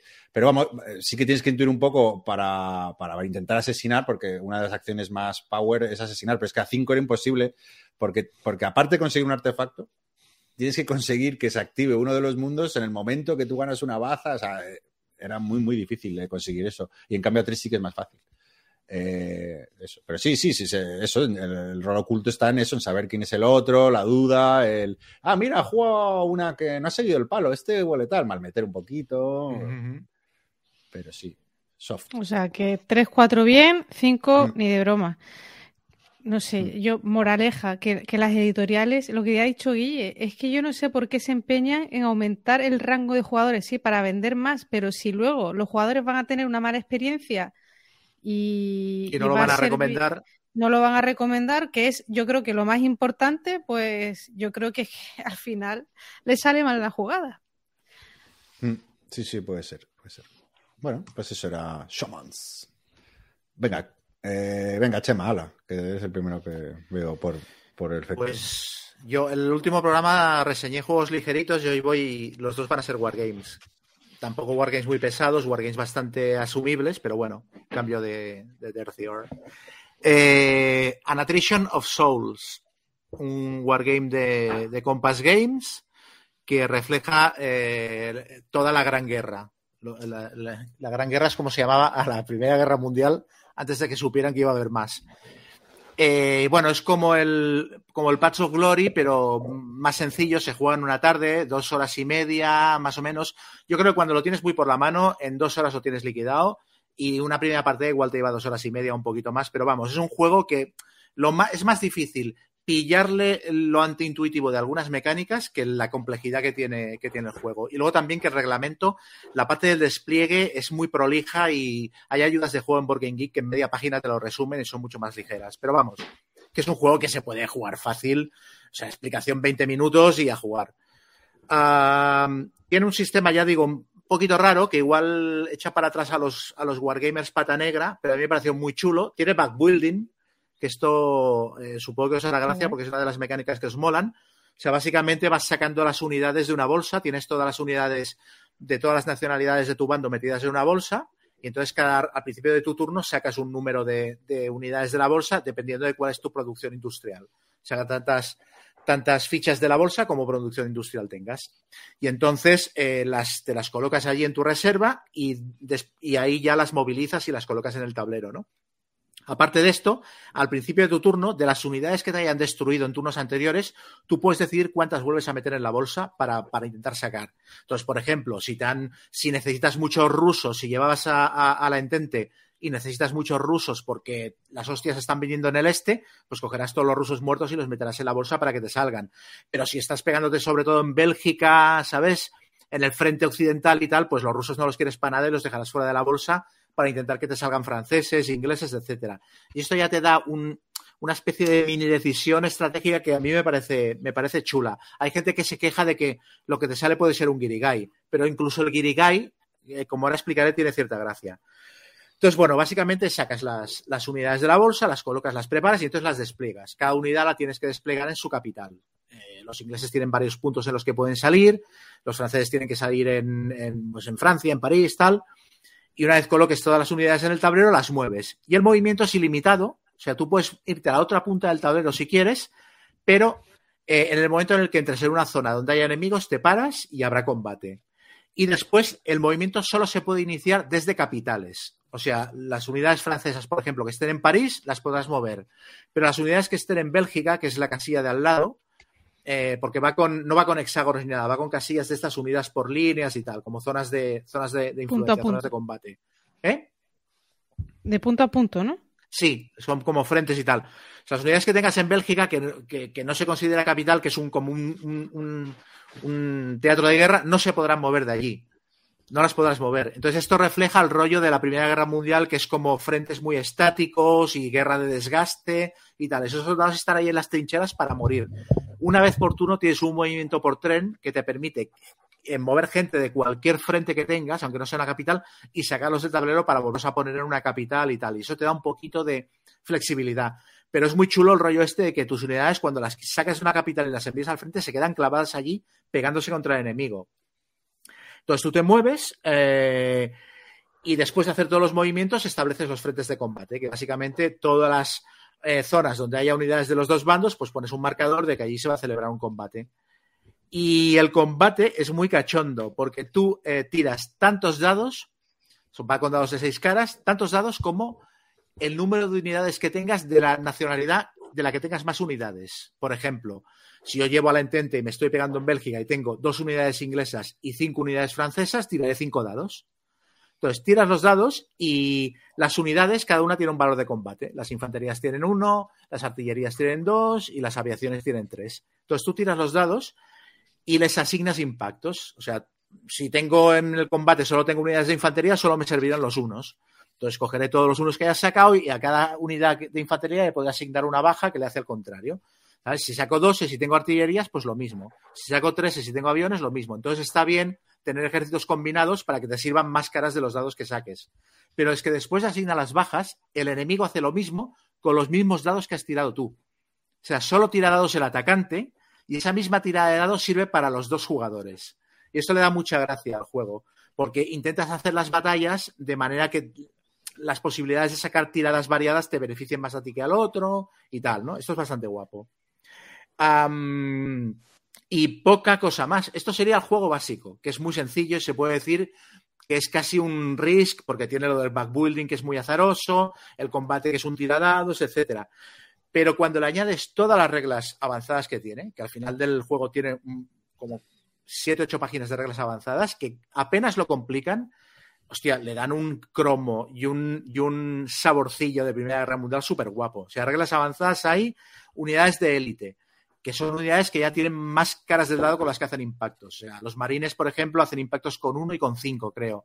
Luego hay unos tiradores franceses que hacen impactos con uno, con cuatro, con cinco, me parece que es. Entonces, eso ya te da bastante machicha, porque les puedes asignar varios impactos a una, a una misma unidad. Tienes tanques, Tienes aeródromos en los que puedes colocar tus aviones y enviarlos al frente en el que se va a celebrar una batalla. Tienes trincheras que en cualquier eh, frente en el que, en el que esté eh, en disputa, porque solo se hace una ronda de combate en cada frente, pues en, en, cualquier frente en el que esté en disputa puedes colocar una trinchera y esa trinchera enjugará una baja que te haga al contrario. Tienes generales, que puedes gastar un general que lo gastas una vez y se va ya para toda la partida para coger un dado de combate y ponerlo en cualquier cara que te interese. Con lo cual ya puedes jugar con las unidades que tengas y las caras de dado que hayas sacado para negarle un impacto al otro y tal, o, ponerte un impacto más tú. Tienes cartas que al principio de la partida se reparten una serie de cartas y son como eventos eh, que se pueden jugar a partir de una fecha determinada y son en plan eh, el hundimiento del que era el Lusitania, me parece, ¿no? O, o Gallipoli o tal. Entonces te dan efectitos que te permiten desplegar unidades en lugares donde no podrías, darte bonificadores de combate, etcétera. Eh, tienes Mulligan, tienes dos marcadores de Mulligan y gastando un marcador de Mulligan vuelves a meter en la bolsa todas las unidades que has sacado ese turno y vuelves a sacar unidades nuevas. Y eso ya te permite de alguna manera modificar según cómo te vaya la partida. Eh, la única regla avanzada que creo que no usa nadie y que no estaría mal es una regla de, de COI, que es como niebla de guerra, que es de tus unidades las desplegas boca abajo y hay una serie de fichas que son falsas, que son, un, son fichas que cuando les das la vuelta debajo no hay, no hay unidad. Pero resulta que las imprimieron mal. Sabéis que los Wargames las, las fichas de Wargame por una cara son diferentes de otra. Por, la, por la cara delantera eh, son menos planas que por la cara trasera. Pues las imprimieron al revés y entonces las fichas que son de COI se nota cuáles son. Entonces esta regla, esta regla avanzada no la utiliza nadie.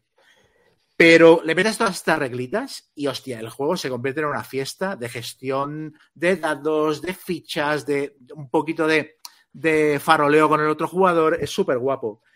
Y se gana por, por, que es quizás lo más liado del juego, se gana por puntos industriales. El primero que llega a 17 gana y si se acaba la guerra y no ha ganado nadie, el que tenga más puntos de producción industrial gana. Y el estar contando los puntos de producción industrial cada turno es quizás lo que es un poquito, un poquito más de lío. Pero aparte de eso, es el típico juego que, sin ser una simulación plenamente histórica y tal y cual, transmite súper bien la sensación de frentes estancos y tal que tenía la, la Primera Guerra Mundial y la sensación de, eh, países neutrales que se iban uniendo a la fiesta. Porque el sistema de que los neutrales entren en guerra es guapísimo. O sea, a partir de cierta fecha te dicen, pues mira, los, los griegos ya pueden entrar en la guerra, por ejemplo, y entonces ya puedes coger las fichas de los griegos y meterlos en la bolsa. Pero siguen siendo neutrales hasta que tú decidas ponerlos en guerra. Y claro, hasta que no saques suficientes fichas de la bolsa como para tenerlas en tu reserva y pensar, ya merece la pena que los griegos entren en guerra, tú las irás acumulando en la reserva. Y en un momento dado, en cualquier turno dirás, vale, los, los griegos entran en guerra. Entonces coges todas tus fichas de griegos y las colocas en su capital y ya entran en guerra. Entonces está, es muy guapo porque es una especie de simulación abstracta de la opinión pública del país que se va calentando y va, va reclutando tropas hasta tiene un ejército lo suficientemente cuantioso como para entrar en la guerra con garantías. Y eso es, es una regla muy, muy sencillita pero muy chula. Entonces la sensación es esta todo el rato, ¿no? De que con mecánicas que son diferentes a las de los Wargames clásicos, pero muy bien pensadas, te simula muy bien la, sensación de la, de la Primera Guerra Mundial. Entonces, como punto negativo, el único que se me ocurre es, aparte del rollo este de los mulligans que los han impreso mal y entonces esta regla no se puede jugar, el rollo de que el wargame está un poquito descompensado, pero en realidad lo que ocurre pasa como en el Toilet Struggle. El Toilet Struggle, al principio del juego, el ruso te puede ganar relativamente rápido y si el americano consigue aguantar y apretar los dientes, a medida que la partida avanza, va compensando y, se va dando la vuelta a la tortilla, ¿no? O en el Hearts and Minds de Vietnam pasa lo mismo. Si el americano consigue aguantar, llega un momento que, que al norvietnamita le cuesta mucho. Pues aquí es lo mismo. Aquí la hostia que te pega al principio eh, los Central Powers, que son los alemanes, el, aliado la tiene que aguantar como pueda. Y si consigue parar la leche y, llegar a la, mitad de partida, dijéramos, luego ya la cosa se va compensando, se va dando la vuelta y cada vez el otro sufre más desgaste. Pero puede ser que el alemán te gane muy rápido. Si no has conseguido si no has sabido em, gestionar el mapa y saber en qué momento tienes que defender y en qué momento tienes que atacar, porque al principio de la partida el aliado tiene muy poquito margen de error. Pero creo que no es que esté el juego mal compensado, sino que es el tipo de juego que al principio de la guerra uno lo tiene mejor para ganar y al final de la guerra lo tiene mejor el otro. ¿Sabes? Igual que hay una regla que es el, rendimiento de Rusia, que tú, el, el, aliado puede decidir en cualquier momento de la partida que Rusia se rinda. Entonces hay un momento de la partida que si le va muy mal la guerra a Rusia y ves que el alemán se está quedando toda Rusia y generando puntos industriales, a ti te interesa rendir a Rusia para que todos esos terrenos se vuelvan neutrales y dejen de generar puntos para el, para el alemán. Pero tienes que saber en qué momento hacerlo. Entonces, no creo que el juego esté descompensado, sino que tienes que saber el mapa. Pero bueno, a mí me parece una chulada. No, me recuerda eh, a mucho a, bueno, desde la editorial Companions Games, no sé si lo has dicho, pero, pero jugué también hace poco a otro juego mm, de características, digo, de dureza y demás, igual que el, Down Surly Light, que es sobre la guerra anglo-estadounidense en 1812. Y, y no sé si, si este, este tipo de juegos ligeros o accesibles les, o sea, si, que me da pena que, que, no sean muy conocidos o no ves las reviews, sabes la gente que ha comentado en BGG y hmm. dices, joder, a mí es que eh, este, este que, comentas, pues tiene muy buena pinta y, también este que te digo, a mí me dejó súper buenas sensaciones. Un car driven con su, con su personalidad, o sea, con su cosa diferente, o sea, un car driven como todos. Y, no sé si, si, si, tiene la visibilidad ¿no? que se merecen. A lo mejor el, el Wargamer no le interesa tanto porque son cosas hmm. ligeras y se quedan como en tierra de nadie. Sí. que es una, una lástima, no, no, lo sé. O, como el Chancellorsville o el Farmsville que hemos hablado sí, aquí muchísimo. Es Farm y tal, sí. Es que son juegos eh, buenísimos y, y, y, como que no tienen. También es verdad que son literales mm, que tienen tiradas pequeñas y demás, ¿no? O sea, que no tienen tanta exposición como GMT a lo ah. mejor, pero, pero me dan Y luego también el rollo este que son simulaciones que en, gran angular quedan muy chulas porque no se producen situaciones aberrantes en la partida, pero si vas al detalle, claro, yo, la, yo he jugado tres partidas. En la última que jugué hubieron otomanos que acabaron atacando, invadiendo Italia, ¿no? Que dices, ¿cómo han estos tíos aquí? ¿Sabes? Porque el mapa se va moviendo y acaban tropas que en sitios locos, ¿no? Pero si miras en conjunto el mapa, el resultado de la guerra te... y, el, y el desarrollo de la partida, dices, hostia, como mínimo la película me la estoy creyendo, ¿sabes?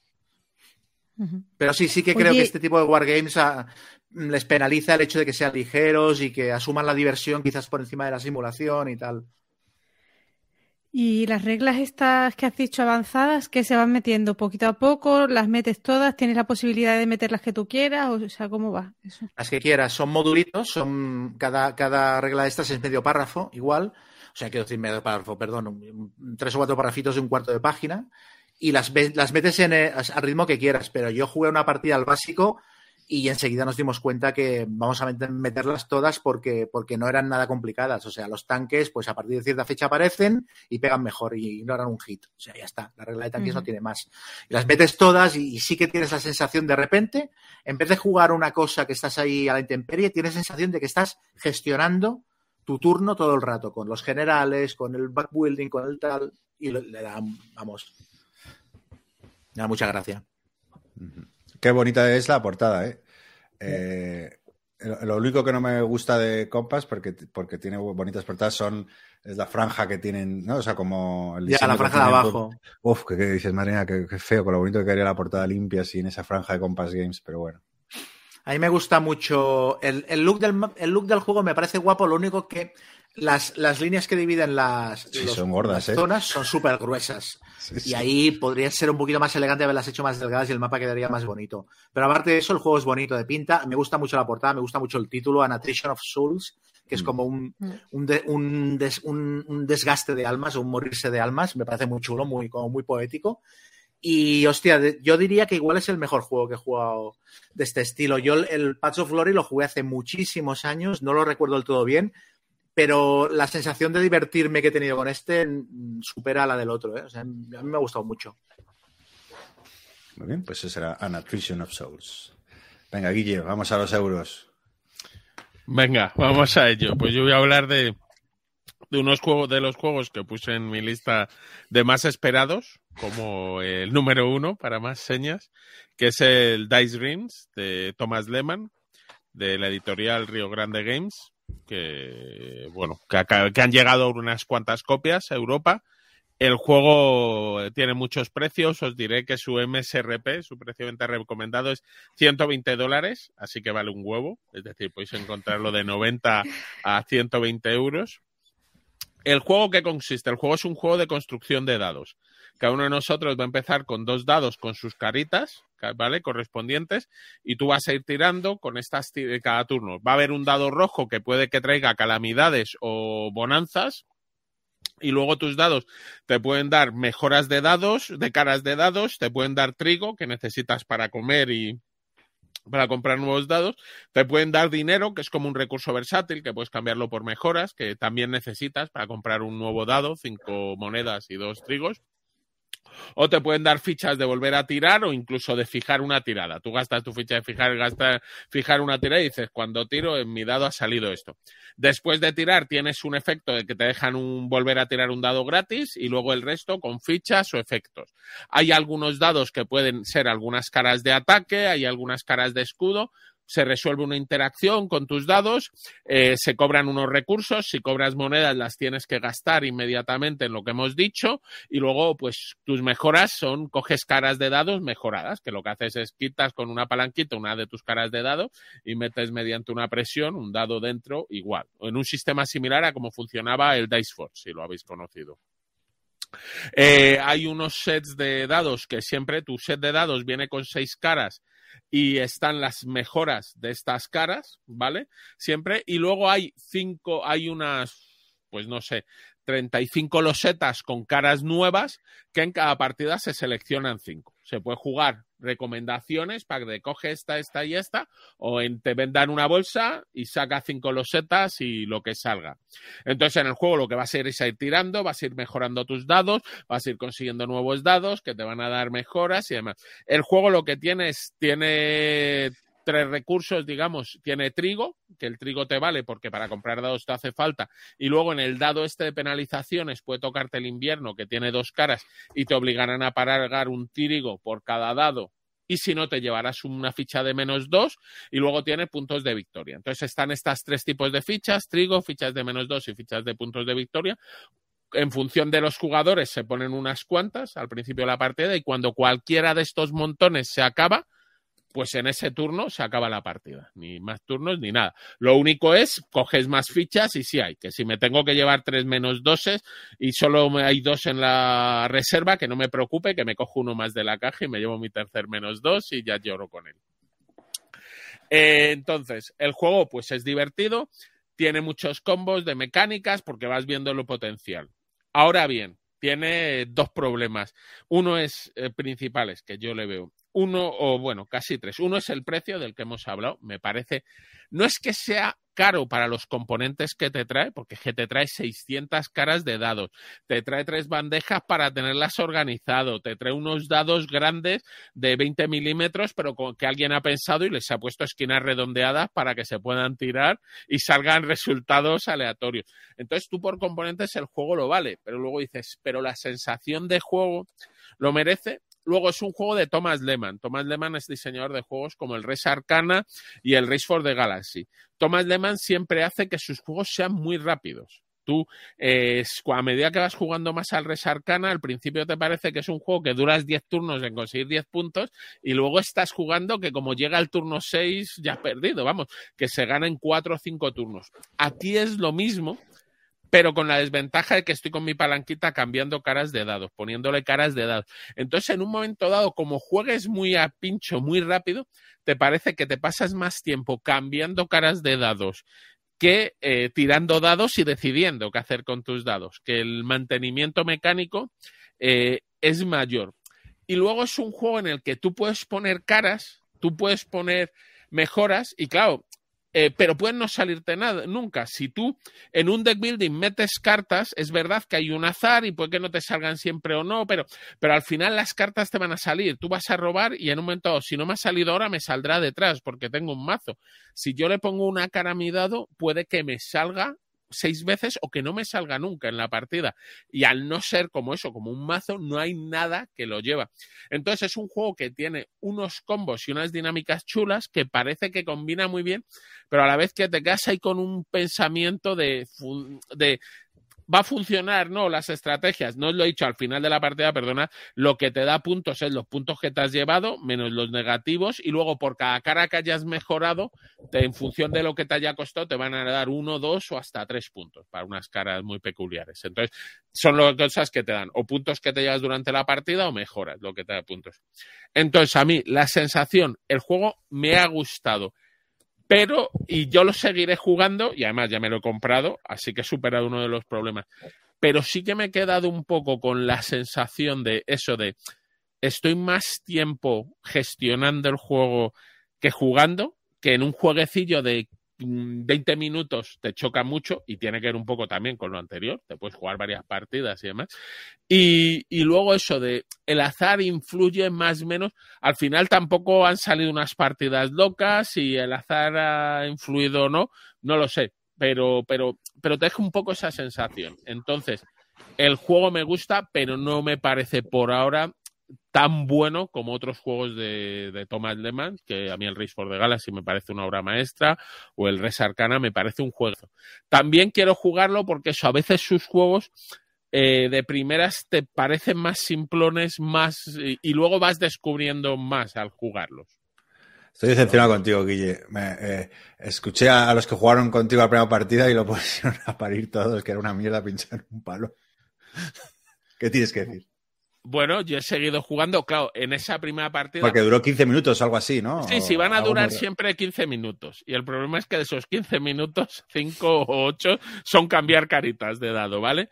Pero eh, a mí ya te digo, yo sí me gustó y sí me parece que tiene mecánicas. Ahora, entiendo eso y ellos sintieron eso, que al final tiras cuatro veces los dados, tiras eh, las vueltas y eso, y se acaba más rápido. Y dice, joder, es que me estaba montando el combo y se me acabó la partida en mitad. Pero, pero lo de los 15 minutos es real. Sí, sí, la partida. Estoy viendo 45 o 60 minutos. A ver, o es si velocidad Guille. No, no, no, no, no. Bueno, eh, la caja pone de 15 a 30 minutos, yo creo. Eh, o algo así.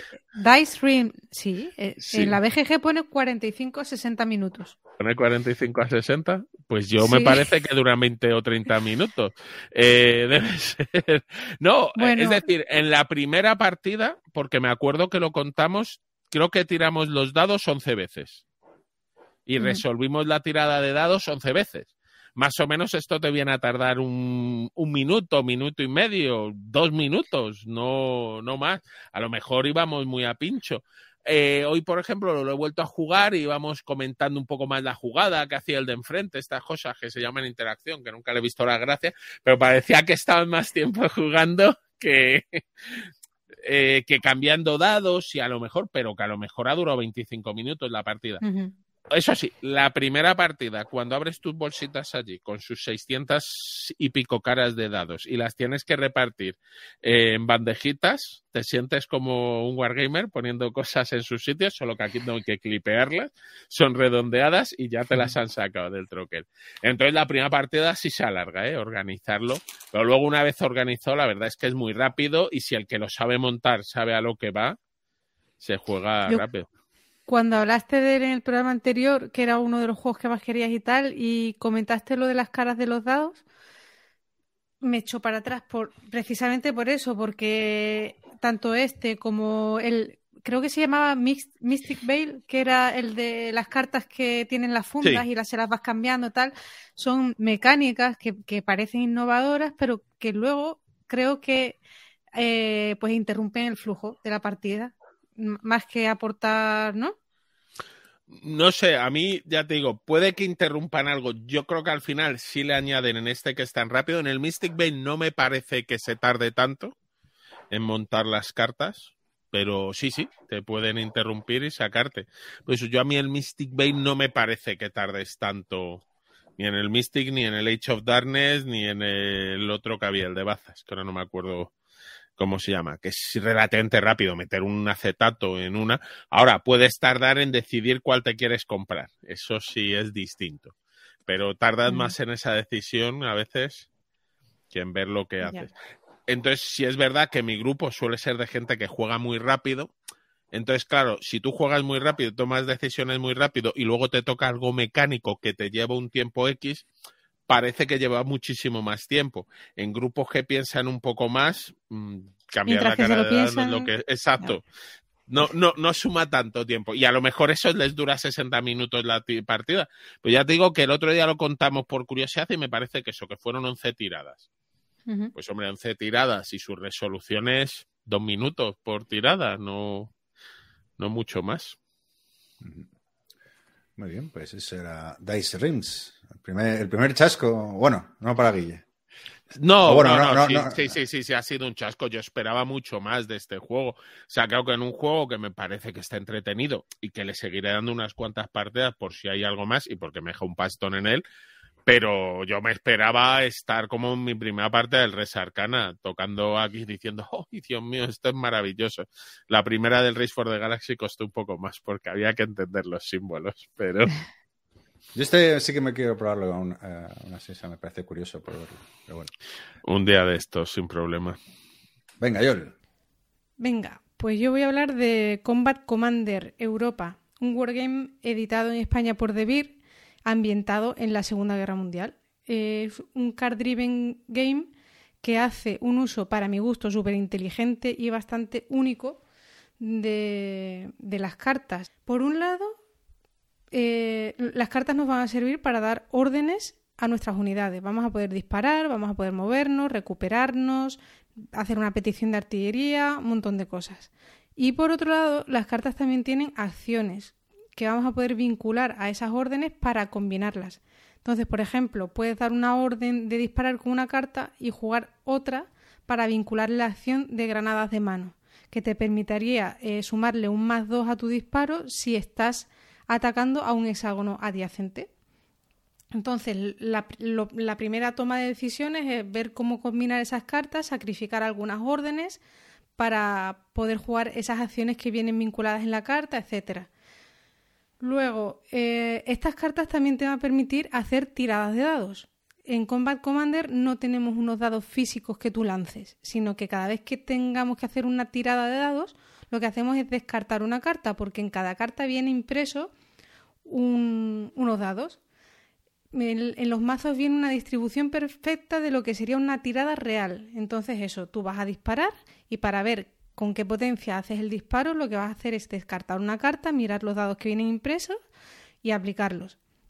Pero ¿qué pasa? Que es que además, a su vez, esas tiras de dados tienen como unos activadores mm, vinculados. Entonces, esos eh, activadores lo que hacen es parar un momentito el juego y, y que entre en acción, por ejemplo, un francotirador. Es decir, tú sacas un doble 4 y te viene vinculada el activador de francotirador. Entonces, significa que está entrando en acción ese francotirador y que tiene que disparar a algún hexágono aleatorio en el mapa. ¿Cómo sabes a qué hexágono aleatorio está disparando? Pues tienes que descartar nuevamente una carta, porque en las cartas también viene ilustrado un dibujado un, hexágono para que tú sepas, pues eso, dónde está disparando el francotirador. Entonces, tenemos la información de hexágonos aleatorios. Cada vez que tengamos que hacer algo en un hexágono aleatorio, vamos a tener que descartar una carta.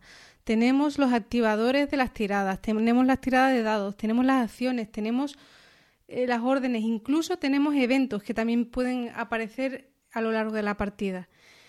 Y, y claro, este uso de las cartas me parece una genialidad. Eso por un lado. Y otra cosa que me encanta del juego es lo peliculero que es. Es además como de estas películas que tú mm, las estás viendo y no puedes apartar la vista y te tienes súper metido porque no paran de pasar cosas en la peli, pues aquí exactamente igual, no paran de pasar cosas durante la partida. O sea, tú vas a hacer mm, un movimiento y el contrario puede hacer un fuego de oportunidad contra ti. Eh, vas a, mm, a disparar y de repente pues te sale un francotirador y, que dispara justo el hexágono donde está tu rival y puedes romperlo antes de seguir haciendo esos disparos. De repente te vas a mover y tu rival te pone un campo de minas justo por el hexágono donde estabas pasando. De repente sale un héroe. Eh, los héroes son súper chulos porque mm, puedes hacer actos heroicos con ellos. ¿Por qué? Porque no te da igual, te da igual que te los maten porque no da puntos al rival. Entonces, bueno, pues se ven situaciones súper peliculeras también con ellos. Entonces, Mm, por todo esto, mm, vamos, he empezado a jugar el Combat Commander este año y ya llevo nueve partidas y como os he dicho, el reto es jugarlo al menos una vez al mes. Y bueno, la edición de Devir está bastante bien porque incluye además la expansión paracaidistas, que sería el Battle Pack número uno, y hay como treinta y tantos escenarios, o sea que da para una vida porque cada escenario además es muy rejugable porque pasan cosas muy diferentes y tal. Y luego es un juego que yo creo que para iniciarse en el tema de Wargames va bastante bien porque el manual es buenísimo, es de lo mejorcito que hay en el mundillo sobre manuales y aunque parezca un poco extenso porque son treinta y tantas páginas, bueno, yo no sé cuántas son, pero son bastantes, para tu primera partida, o sea, las reglas las vas aprendiendo de manera progresiva. Para la primera partida nada más que te hace falta leerte las reglas básicas, despliegas tú el primer e-, escenario y juegas con ellas. Y ya para la siguiente, pues metes algunas más y tal, y, y mientras que vas jugando vas leyendo el significado de algunos eventos y tal. Las primeras partidas, evidentemente, se van a hacer cosas mal, pero te lo vas a pasar bien desde el minuto uno, que eso además es yo creo que lo más importante de todo. Y otro motivo por el que es sencillo es porque todo va a través de las cartas y hay unos objetivos muy concretos en cada escenario. Entonces no es como otros wargames en los que te sientas delante del tablero y no sabes ni por dónde empezar, sino que aquí, bueno, es táctico, que no tiene nada que ver, pero bueno, que se deja jugar muy bien desde el principio sin haber tenido mucho contacto anterior con el mundillo de los. Y no sé, mm, ¿qué más contaros? Yo ya os digo, eh, para mí está siendo el juego del año y mira que ya es antiguo y que llevamos un poquito de años, pero yo espero seguir jugándolo mucho, la verdad. Además hay un grupo en Discord, se llama Basal Forever, que se está organizando partidas mensualmente y siempre hay gente dispuesta a enseñarte, a, a resolverte dudas y es una gozada. Si hay alguien que quiera aprender a jugarlo, yo creo que es el mejor sitio para, para aprender. Mm, son partidas online y, y, siempre hay gente dispuesta a ayudar. Así que muy guay este Combat Commander Europa. Yo, eh, eh, yo voy, a, voy, a, echar un poco de, de agua al vino. Eh, es, es, muy divertido el juego, es verdad, pero es un poquito la guerra de Gila. ¿Sabes? Cuando llama por teléfono está el enemigo que se ponga. Porque, o sea, la aleatoriedad del juego es. Eh, o sea, es para mí es un punto en contra muy tremendo. Quiero decir, tiene un nivel de aleatoriedad que yo le aguanto bien a un Memoir 44, pero a un juego de esa profundidad me tira un poquito para atrás. Porque es una aleatoriedad plana. O sea, no tienes cartas para disparar o tienes cartas para moverte o tal, ¿sabes? Y, y te encuentras en plan bueno, no puedo hacer nada con esta gente. Sí. Y los defensores te dicen, no, esto es, esto es el caos de la guerra y tal. Pero bueno, es que el caos de la guerra, los wargames lo reflejan con las tiras de dados y con. Lo, ¿Sabes? Sí, sé lo que dices, pero yo tengo dos cosas ahí. En, en, las reglas habla de una cosa y es que en el juego, en las partidas, pues hay momentos que parece que está todo en tu contra, te salen mal las tiradas, te impacta el francotirador, hay un montón de hexágonos en el escenario, justo te impacta a ti, tal, pero luego todo lo malo, o sea, una racha mala que has tenido, luego mmm, te viene otra que te beneficia. O sea, que es que es de verdad, yo no veo tanta aleatoriedad en ese sentido. Y luego que el otro día estuve jugando con varias personas y viendo partidas de ahí en el grupo de Discord de gente que sabe jugar bien al Command Commander, que han jugado cientos de partidas, y dices, no tengo nada que hacer frente a una persona o sea, mm, que sabe jugar bien y hacer buen uso de ese mazo. Es impresionante. O sea, cosas que en la vida, pero no solo yo, ¿eh? sino más gente que estaba ahí decía, joder, ¿cómo se nota una persona que sabe jugar? Entonces, sí, es verdad que eh, salen cosas súper disparatadas y que hay mucho azar y tal, pero luego yo creo que si sabes jugar, se controlan bastante bien. No es frustrante para nada como pueden ser otros juegos muy random. A, mí me pasó un poco como a, como a Chema. Iba a decir exactamente lo mismo, que, que mm, Luego una partida, ¿eh? o sea, que tampoco. O sea, que lo que, dice, lo que acabas de decir yo, eh, o sea, que puede ser por eso, simplemente, que a lo mejor jugando más partidas, pero, pero para la inversión que necesitas, que no es un Memor 44, que a mí me, encanta el azar, o sea, no, no o la aleatoriedad, pero, pero claro, al final, joder, o sea, no es un juego o sea, es ligero, pero entre comillas, digo, tiene su croma y su cosita. Y no, no me enamoró también porque por lo que, lo que ha explicado Chema, exactamente lo mismo. Yo, me lo, me lo ah, como te he visto que estás jugando y tal, eh, o sea, me, lo jugaré otra vez o más partidas, digo, no, no, es que diga, oh, qué mierda de juego, no me gustó nada, para, para, para, explorarlo más y por, también por todas las cosas que has contado, ¿no? Que tiene mogollón de escenarios, mogollón de mm, tropas, de cosas, que tiene, que tiene miga el juego, ¿no? Que, sí. Pero... Hay María Gracia Rural del Pacífico. Porque otra cosa que que me tira, o sea, no es que me tire para atrás, el juego es lo que es, pero que me gustaría que tuviera vehículos y no tiene vehículos. Y, el del Pacífico pues se presta más a hacer combate solo con infantería porque es todo jungla y tal y parece que le pegue mejor, ¿no? Oye, y se sabe, bueno, yo vendí mi copia porque ya sabes que soy impulsivo y dije, va, pum, no me convenció, chao. Eh, pero, pero ¿se sabe si se va a reeditar o algo? Sí, De lo va, en teoría lo van a, lo van a reeditar. Han tardado mucho y, pensaron cerrar la línea porque no lo vendían, pero se ve que ahora tuvieron un repunte y, han decidido, bueno, lo último que, que, que comentaron los de Devir es que estaban pensando incluso sacar alguna expansión y tal. Sí, la del Mediterráneo. Lo que pasa es que, o sea, oficial, o sea, yo no he escuchado todavía nada, que sí, que están en ello, que lo están viendo, tal, pero dar algo concreto, yo creo que todavía no, han dicho nada, que ojalá, ¿eh? porque yo estoy como loca intentando encontrar la expansión del Mediterráneo y que es así que es súper inencontrable y además las que hay las venden vamos, con un precio súper desorbitado. Pero, pero ojalá, ¿eh? Ojalá. ¿Y cuenta, ¿qué, tiene el Pacífico y el Mediterráneo? O sea, sé que luego hay como de revistas. No, luego hay, sí, hay un montón de revistas con escenario, luego están los Battle Pack, que son bolsitas zip, que vienen, sí, con a lo mejor otros 10 nuevos, sí, 10 mapas nuevos, 20 mm, ah, escenarios, bueno, no tantos, pero a lo mejor 15 escenarios y a lo mejor te vienen una planchita pequeñita de counter nuevo y reglas bastante chulas. O sea, ¿Y el muchos detalles simpáticos. ¿La expansión de Resistance has oído? ¿Tienes referencias? Sí, sí, sí, Esa dicen que, que no es tan chula, pero bueno, introduce los partisanos de la Segunda Guerra Mundial, tienen un, un mazo diferente y además creo que se usa de manera diferente, pero también está inencontrable. Y además esa... 99, eh, 99 euros en la BGG. ¿El qué? ¿Esa? Lo tienes en la BGG, tienes. no, pero eso es que salió a 50. Claro, con la cartera de los demás todo el mundo es generoso. ya, sí. No, como están tan caros, a lo mejor haces el esfuerzo, como estás tan ahí. Tengo un amigo que, que, es lo típico que se lo compra, lo juega, se lo vende, al cabo de unos años se arrepiente, lo vuelve a comprar y siempre explica las mismas historias. Y es que se, se engorila mogollón, hace cinco o seis partidas y entonces siempre le pasa algo en alguna partida que se frustra de tal manera. Y la última que me contó fue que tenía un escenario ganado y de repente apareció una unidad de alemanes con una ametralladora pesada pero aparecieron como si se abriera un agujero en el suelo y ¡op! y salieran, ¿no? En un hexágono que, que había, por el que había pasado tres veces o no sé qué y el tío estaba súper quemado, ¿no? Porque era en plan, o sea, tenía el, mapa completamente controlado y de repente, ¡alejop! como tío. Y está otra vez en, el punto de me lo vendo, me lo vendo. Sí, no sé, creo, que, hay que, entrar en, hay que entrar en la propuesta del juego y hay que, hay que entrar a all in en la propuesta del juego porque si no te puede pasar esto de que, de que no te creas lo que está pasándote. Que a mí me pasa un poquito. Yo no sé si caeré de nuevo, pero sí que me apetece probarlo otra vez, a ver qué tal.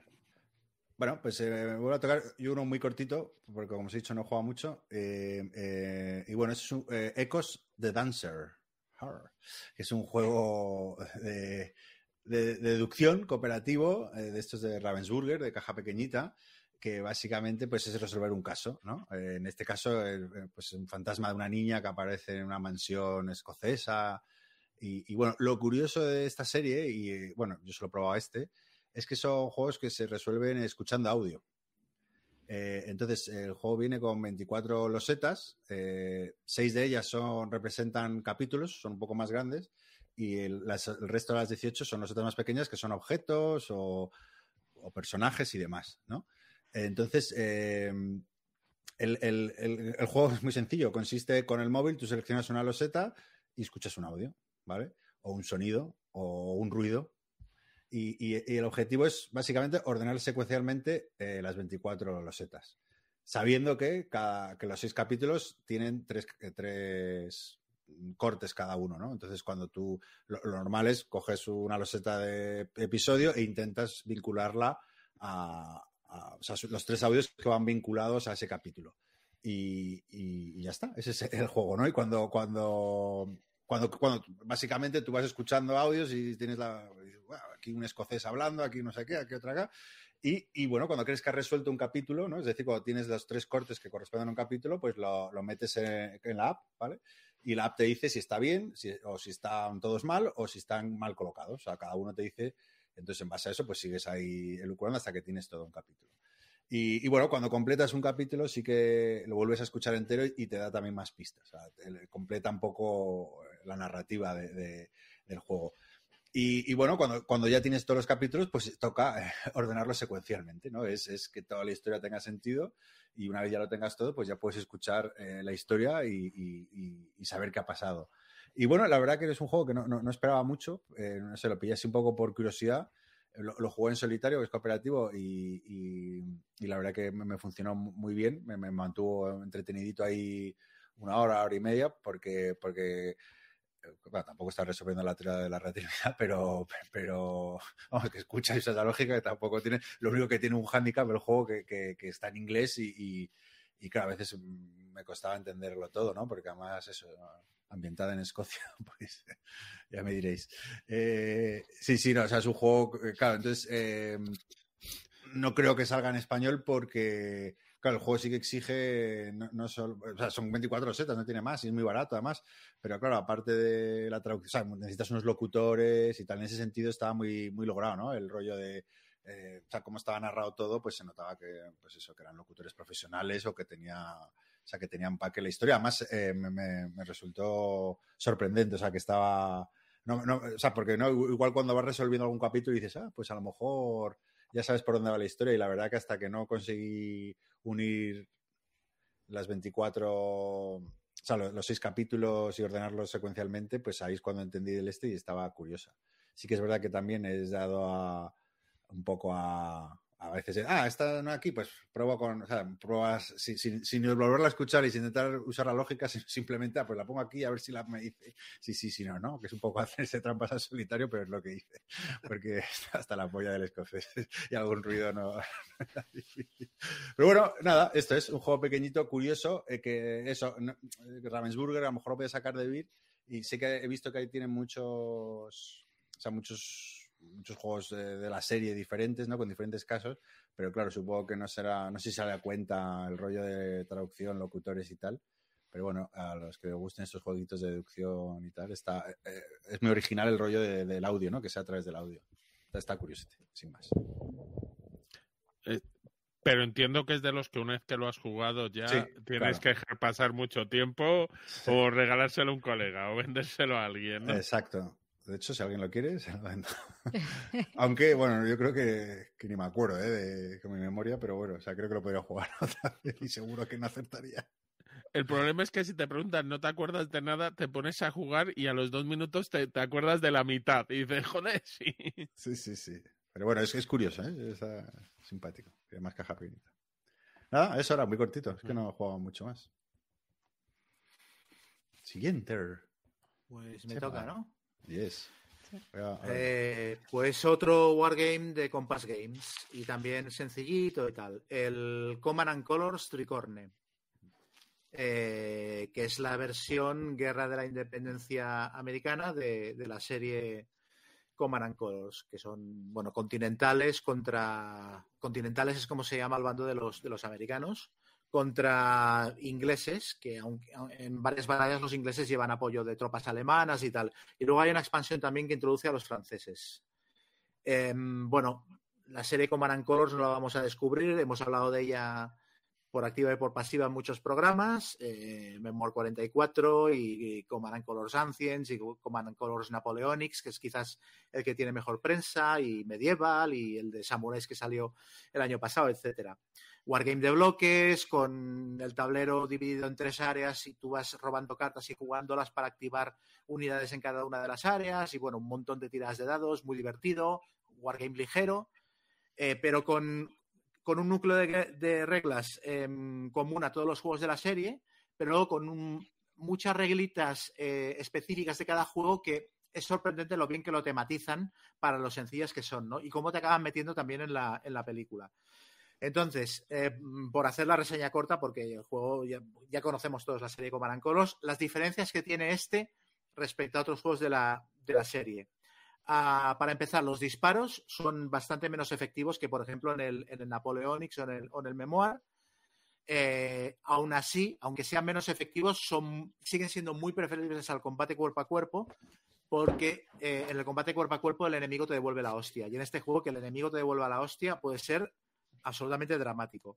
Entonces, tiras menos dados y tal, pero, pero el, el, el disparo sigue siendo una estrategia súper importante. Luego, los dados de combate eh, tienen el número de caras que tienen, o sea, las caras que tienen están repartidas de manera diferente. En casi todos los juegos de Command and Colors hay una cara eh, para la caballería, una cara para la artillería y dos caras para la infantería. Y luego hay un, una cara de sables, que es como un comodín en combate, y una cara de banderas, que es retirada. Pues en este juego solo hay una cara que afecta a infantería y en cambio hay dos caras de retirada. Y eso está muy bien, porque en las guerras de este periodo la moral era lo más importante, o sea, era casi más importante poner en fuga las unidades del contrario y generar incluso un efecto en cadena y que todo, todo el frente del enemigo saliera corriendo que, que matarle soldados. Perdona, Chema, eh, ¿estás hablando del Tricorn o de American Revolution? Que me he ido del a- tricorn, del tricorn. Del Tricorn, vale, vale, perdona. Del tricorn, que bueno, es, es la, es, sí, es la guerra. No, de pero el americana. ah, es que hay dos, el, el Jacobit Rising. No, no, el del, de, la, de la independencia americana. El Jacobin vale, no, vale. no lo he jugado. Ok, perdona. Entonces, pues eso, los dados tienen dos caras para, para que las tropas del enemigo salgan huyendo. Eh, luego, los líderes tienen muchísimo más peso. Los líderes afectan a un montón de cosas, te dan más uno al combate, te dan un montón de historias. Entonces, es fundamental el, el desempeño de los líderes y tenerlos ahí en las unidades y tal. Si te matan a un líder también es un drama porque puedes irse corriendo todo tu ejército si las unidades están encadenadas. Si fallan moral una, se va corriendo y las de al lado tienen que tirar moral. Se puede generar un efecto en cadena súper chungo. Eh, luego tiene mazos de combate personalizados para cada ejército. Aparte de las cartas de mando que robas para hacer las maniobras, cada bando tiene un mazo de cartas de combate que puedes robar, la- las vas robando cuando el juego te lo indica y puedes tener las que quieras en la mano y son cartas que te dan eh, modificadores, eh, a tiradas de moral, a tiradas de combate. Hay algunas que te dan como maniobras especiales más potentes que las otras cartas y esto le da muchísimo colorido porque cada ejército tiene su mazo, su mazo diferente. Y luego lo que he dicho antes de las retiradas, que es la regla quizás más, más llamativa del juego y más inmersiva a nivel histórico, que es que cuando una unidad tuya es obligada a retirarse, del combate tiene que hacer una tirada de rally, una tirada de moral, que la haces tirando tantos dados como, como bloques tiene la unidad, luego modificado, en plan, si la unidad está completa tiras un dado más, si tiene un líder tiras un dado más, entonces haces la tirada. Y si no sacas como mínimo alguna bandera, toda la unidad se va del campo de batalla, echan las armas al suelo y salen corriendo. Entonces, claro, eh, es súper importante que no te hagan bajas, es súper importante tener a los líderes a distancia para que puedan arengar a las unidades que huyen. O sea, tienes que medir mogollón. Entonces, esto da lugar a un juego que tiene montón de movimiento de maniobra, mucho toma y daca de retiradas y avances, y esto es súper guapo. Desalojas un bosque porque te disparan, luego en tu turno lo vuelves a tomar y vuelves a apostar a los tiradores allí. La moral es fundamental, como ya digo. Tiene una regla que para mí resuelve mejor que el Napoleonics, el rollo de, la potencia de fuego de las unidades, y es que las unidades que están completas tiran un dado adicional en disparo y en combate cuerpo a cuerpo, mientras que en Napoleonics tiras tantos dados como, como bloques tenga la unidad. Me parece que esta regla aquí es un poquito más elegante.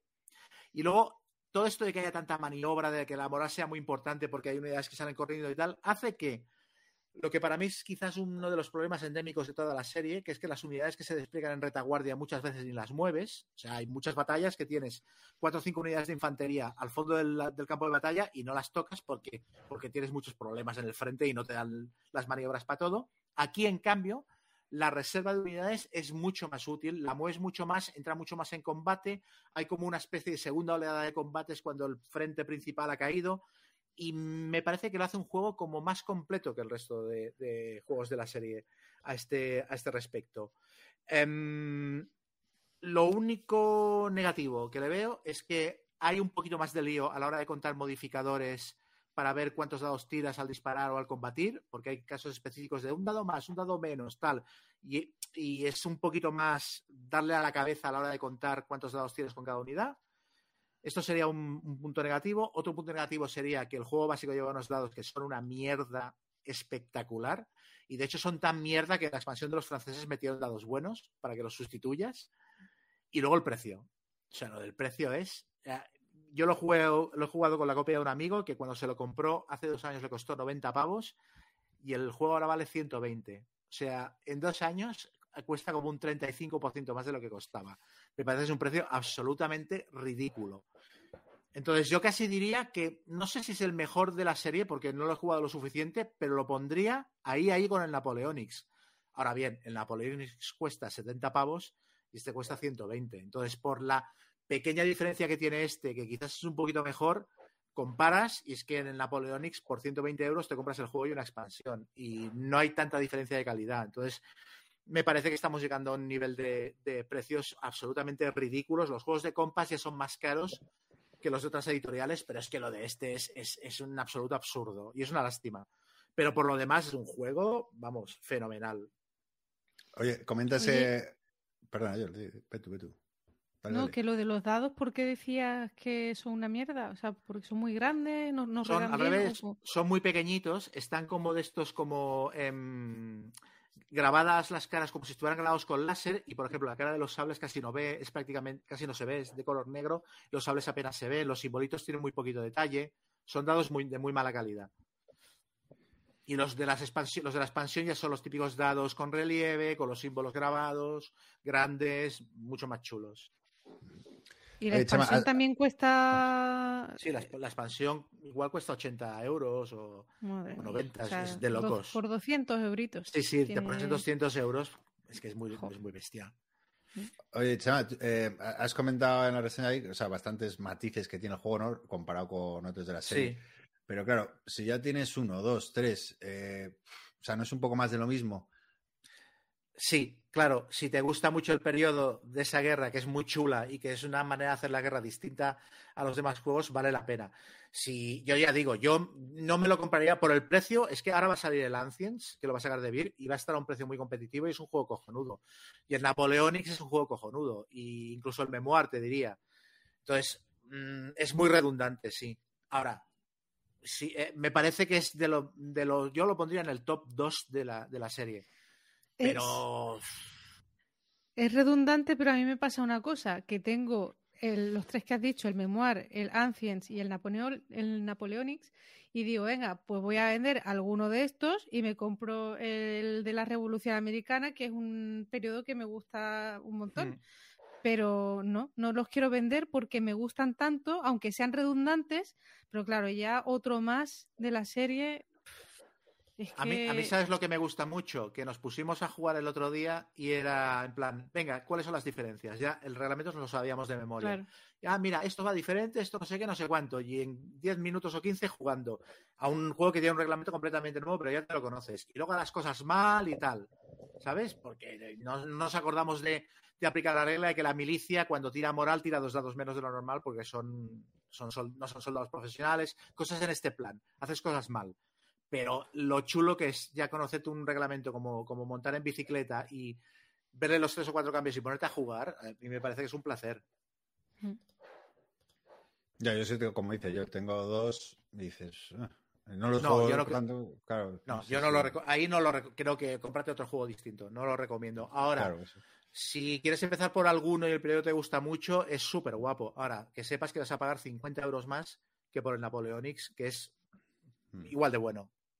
Yo me, eh, a pesar de que tú lo, lo defenestraste aquí en directo, pero el Samurai yo me, me- o sea, me está gustando bastante. Jugado cuatro, pero todavía no he llegado a los escenarios donde hay muchos o sea, cambios muy locos, ¿no? Como lo, como lo de la tienda de campaña, etcétera, que me encantaría probar. Bueno, pero a ti no te gustó más sobre todo por temas históricos, Sí, ¿no? a mí el juego, como mecánicamente, me parece, me parece súper chulo. Yo Sí, tuve sí, problemas con el enfoque temático histórico que le dieron.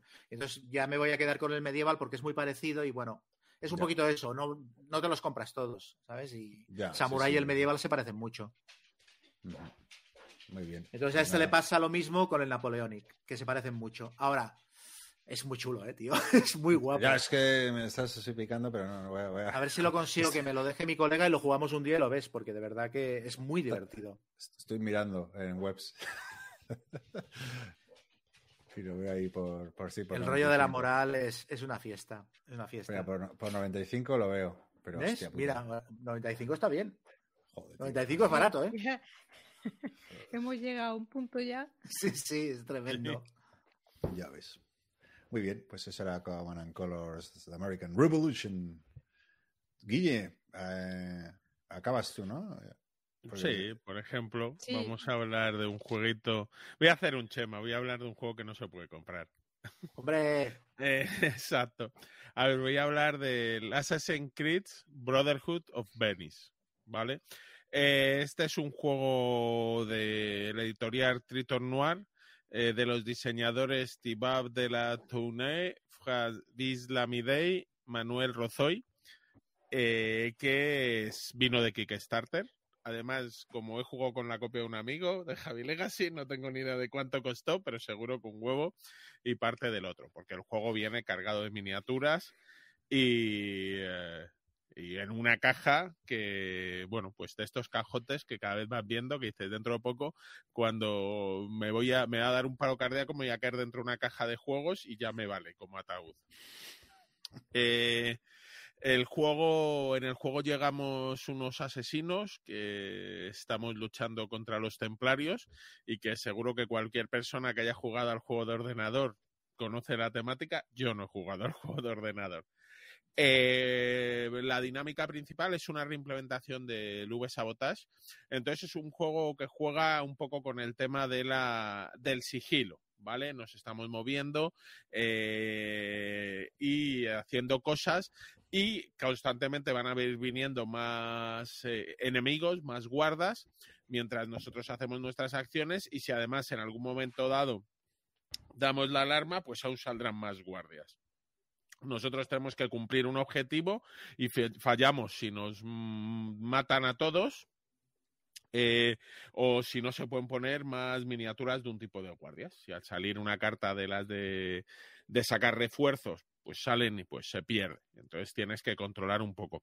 El juego, eh, cada jugador tiene un numerito de cubitos de acción, normalmente tres, y con tus acciones pues vas a poder hacer los clásicos, que es moverte, vas a poder usar un objeto, normalmente algo para atacar, vas a poder resolver misiones, porque bueno, con eh, temáticas.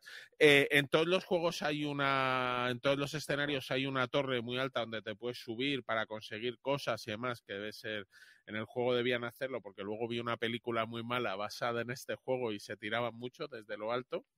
Entonces, eh, además es muy chulo porque te viene una tirada, una torre como de 30 centímetros de alta de escenografía de plástico que cuando la ves queda chulísima, luego te pones a jugar y te das cuenta que es tan grande que no ves la mitad del tablero, así que tienes discusión. Mis compañeros quieren jugar con la torre, yo quiero ver el tablero.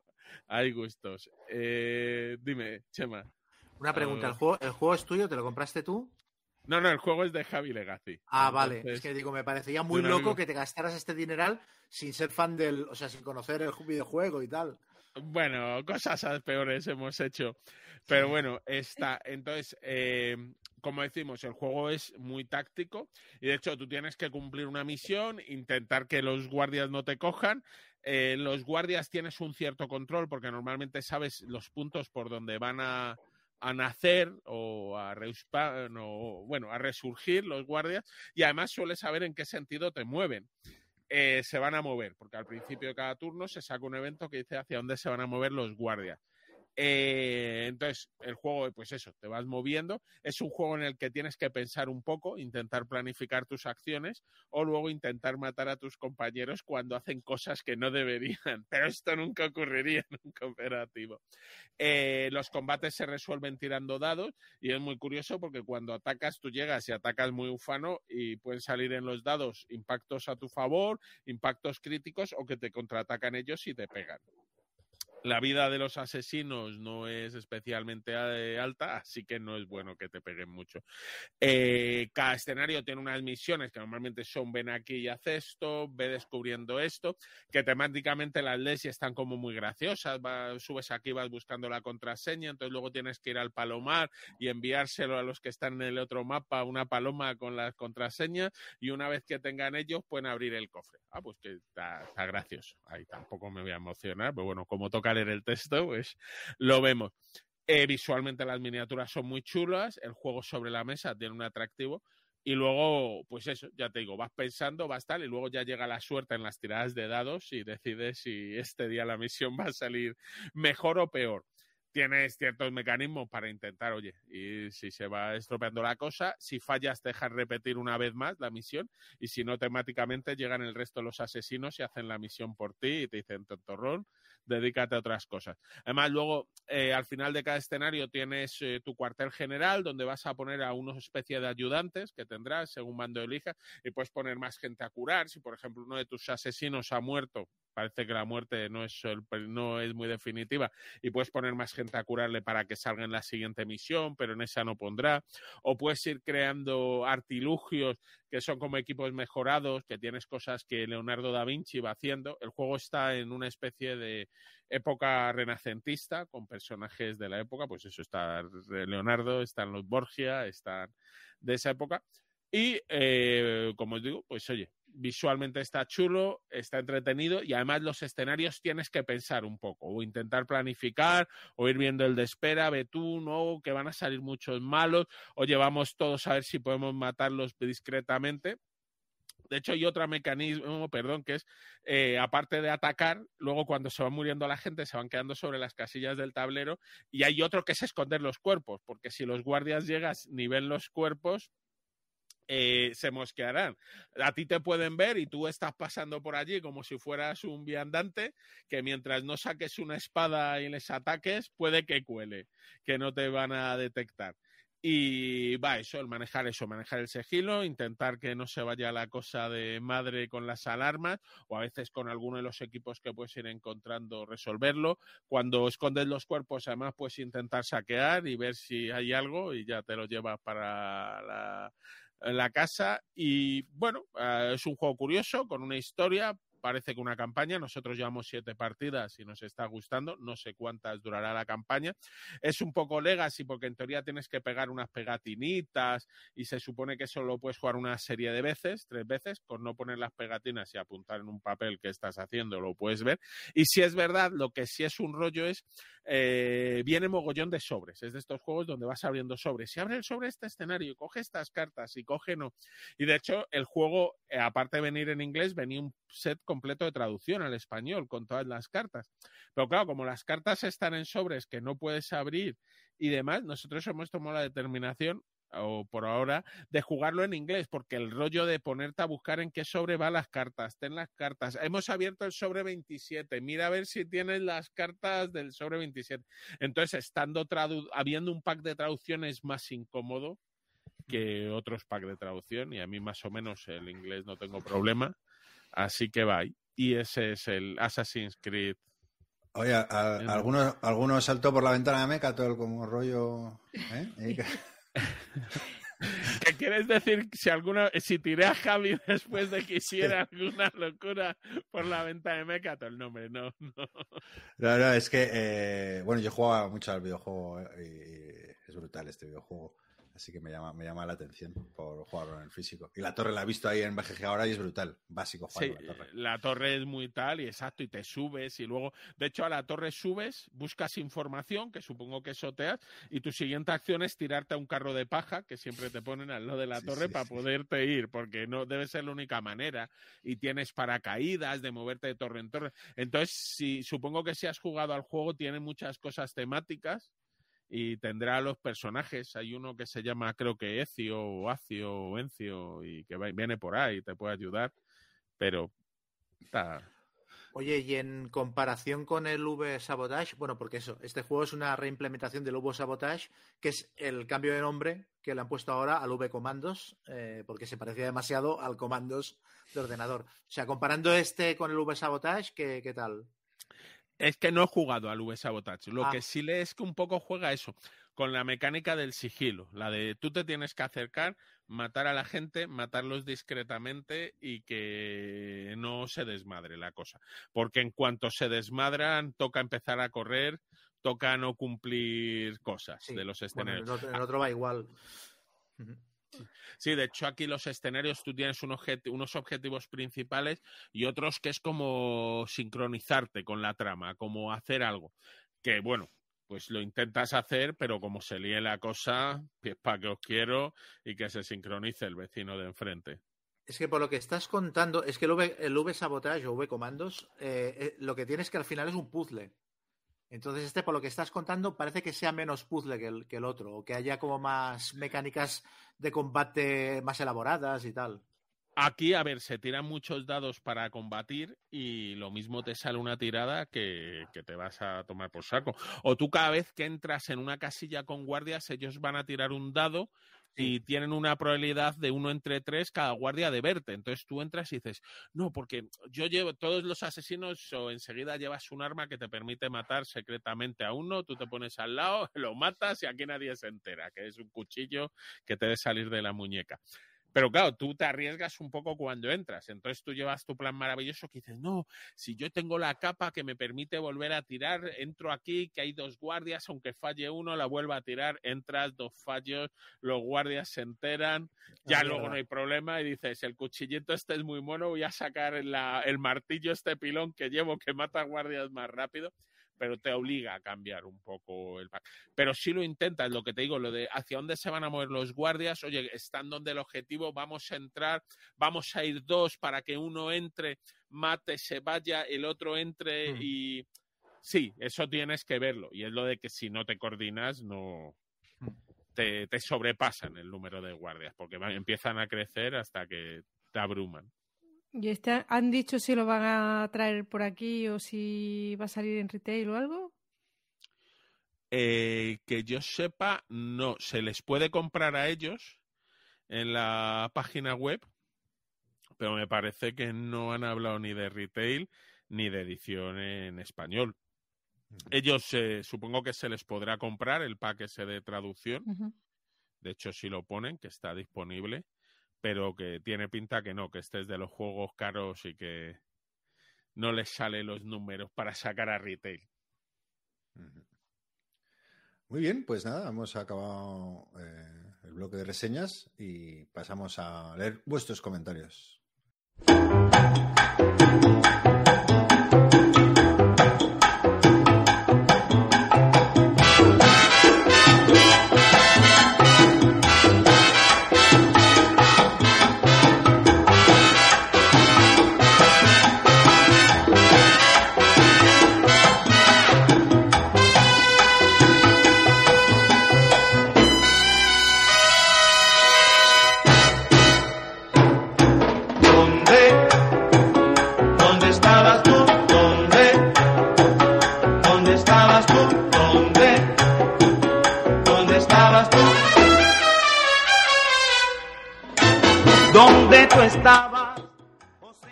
Empezamos por Kika Puchedes. Que, Hombre. que bueno, le, le encanta el juego que comentamos en, en el, en el programa pasado de cero jugadores, ¿no? Que para el cargo de conciencia y, no tocarlo y saber que se están jugando solos que le da mucha paz. Sí, esto está muy bien. Va a ser el, el, el GOTI, el juego ese que comentaste, Cheva. Va a ser el juego del año. Entra, en tu antiludoteca, o sea, sale de tu antiludoteca tal como lo pones en la estantería, ya se ha jugado solo, ya está. Tema menos. La duda es cuántas partidas jugadas te puedes apuntar por día en la BGG Sí. para las estadísticas. Aviso que hay, hay mucho comentario. Eh, La, la nueva sección rolera de Chema tiene mucho éxito y hay mucho, mucho comentario rolero. Como Oscar Recio, que siempre nos comenta, muchas gracias Oscar, y nos, y nos, y nos recomienda en Twitter. Eh, eh, te pregunta Chema, que ya que hablaste del trofeo, ¿qué te parece el follow? Para los que no somos roleros, ubícanos. Sí, Follow lo recomiendo mucho. Está publicado en español por El Refugio de Rehope, una editorial de aquí. Y es un juego de rol de improvisación en el que entre el máster y los jugadores van creando van creando la historia de la aventura a medida que juegan y, es en principio es cumplir una misión, pues robar un banco o matar a un dragón o algo en este plan. Pero la gracia es que el género de la aventura, todos los detalles de ambientación, etcétera, los crean entre el máster y los jugadores a medida que se juega respondiendo a una serie de, de preguntas que te va planteando el juego. Entonces eso es de improvisación y es súper abierto y puedes jugar lo que quieras. Y es una experiencia muy chula. Y este mismo autor, eh, Ben Robbins, tiene dos juegos más de este estilo.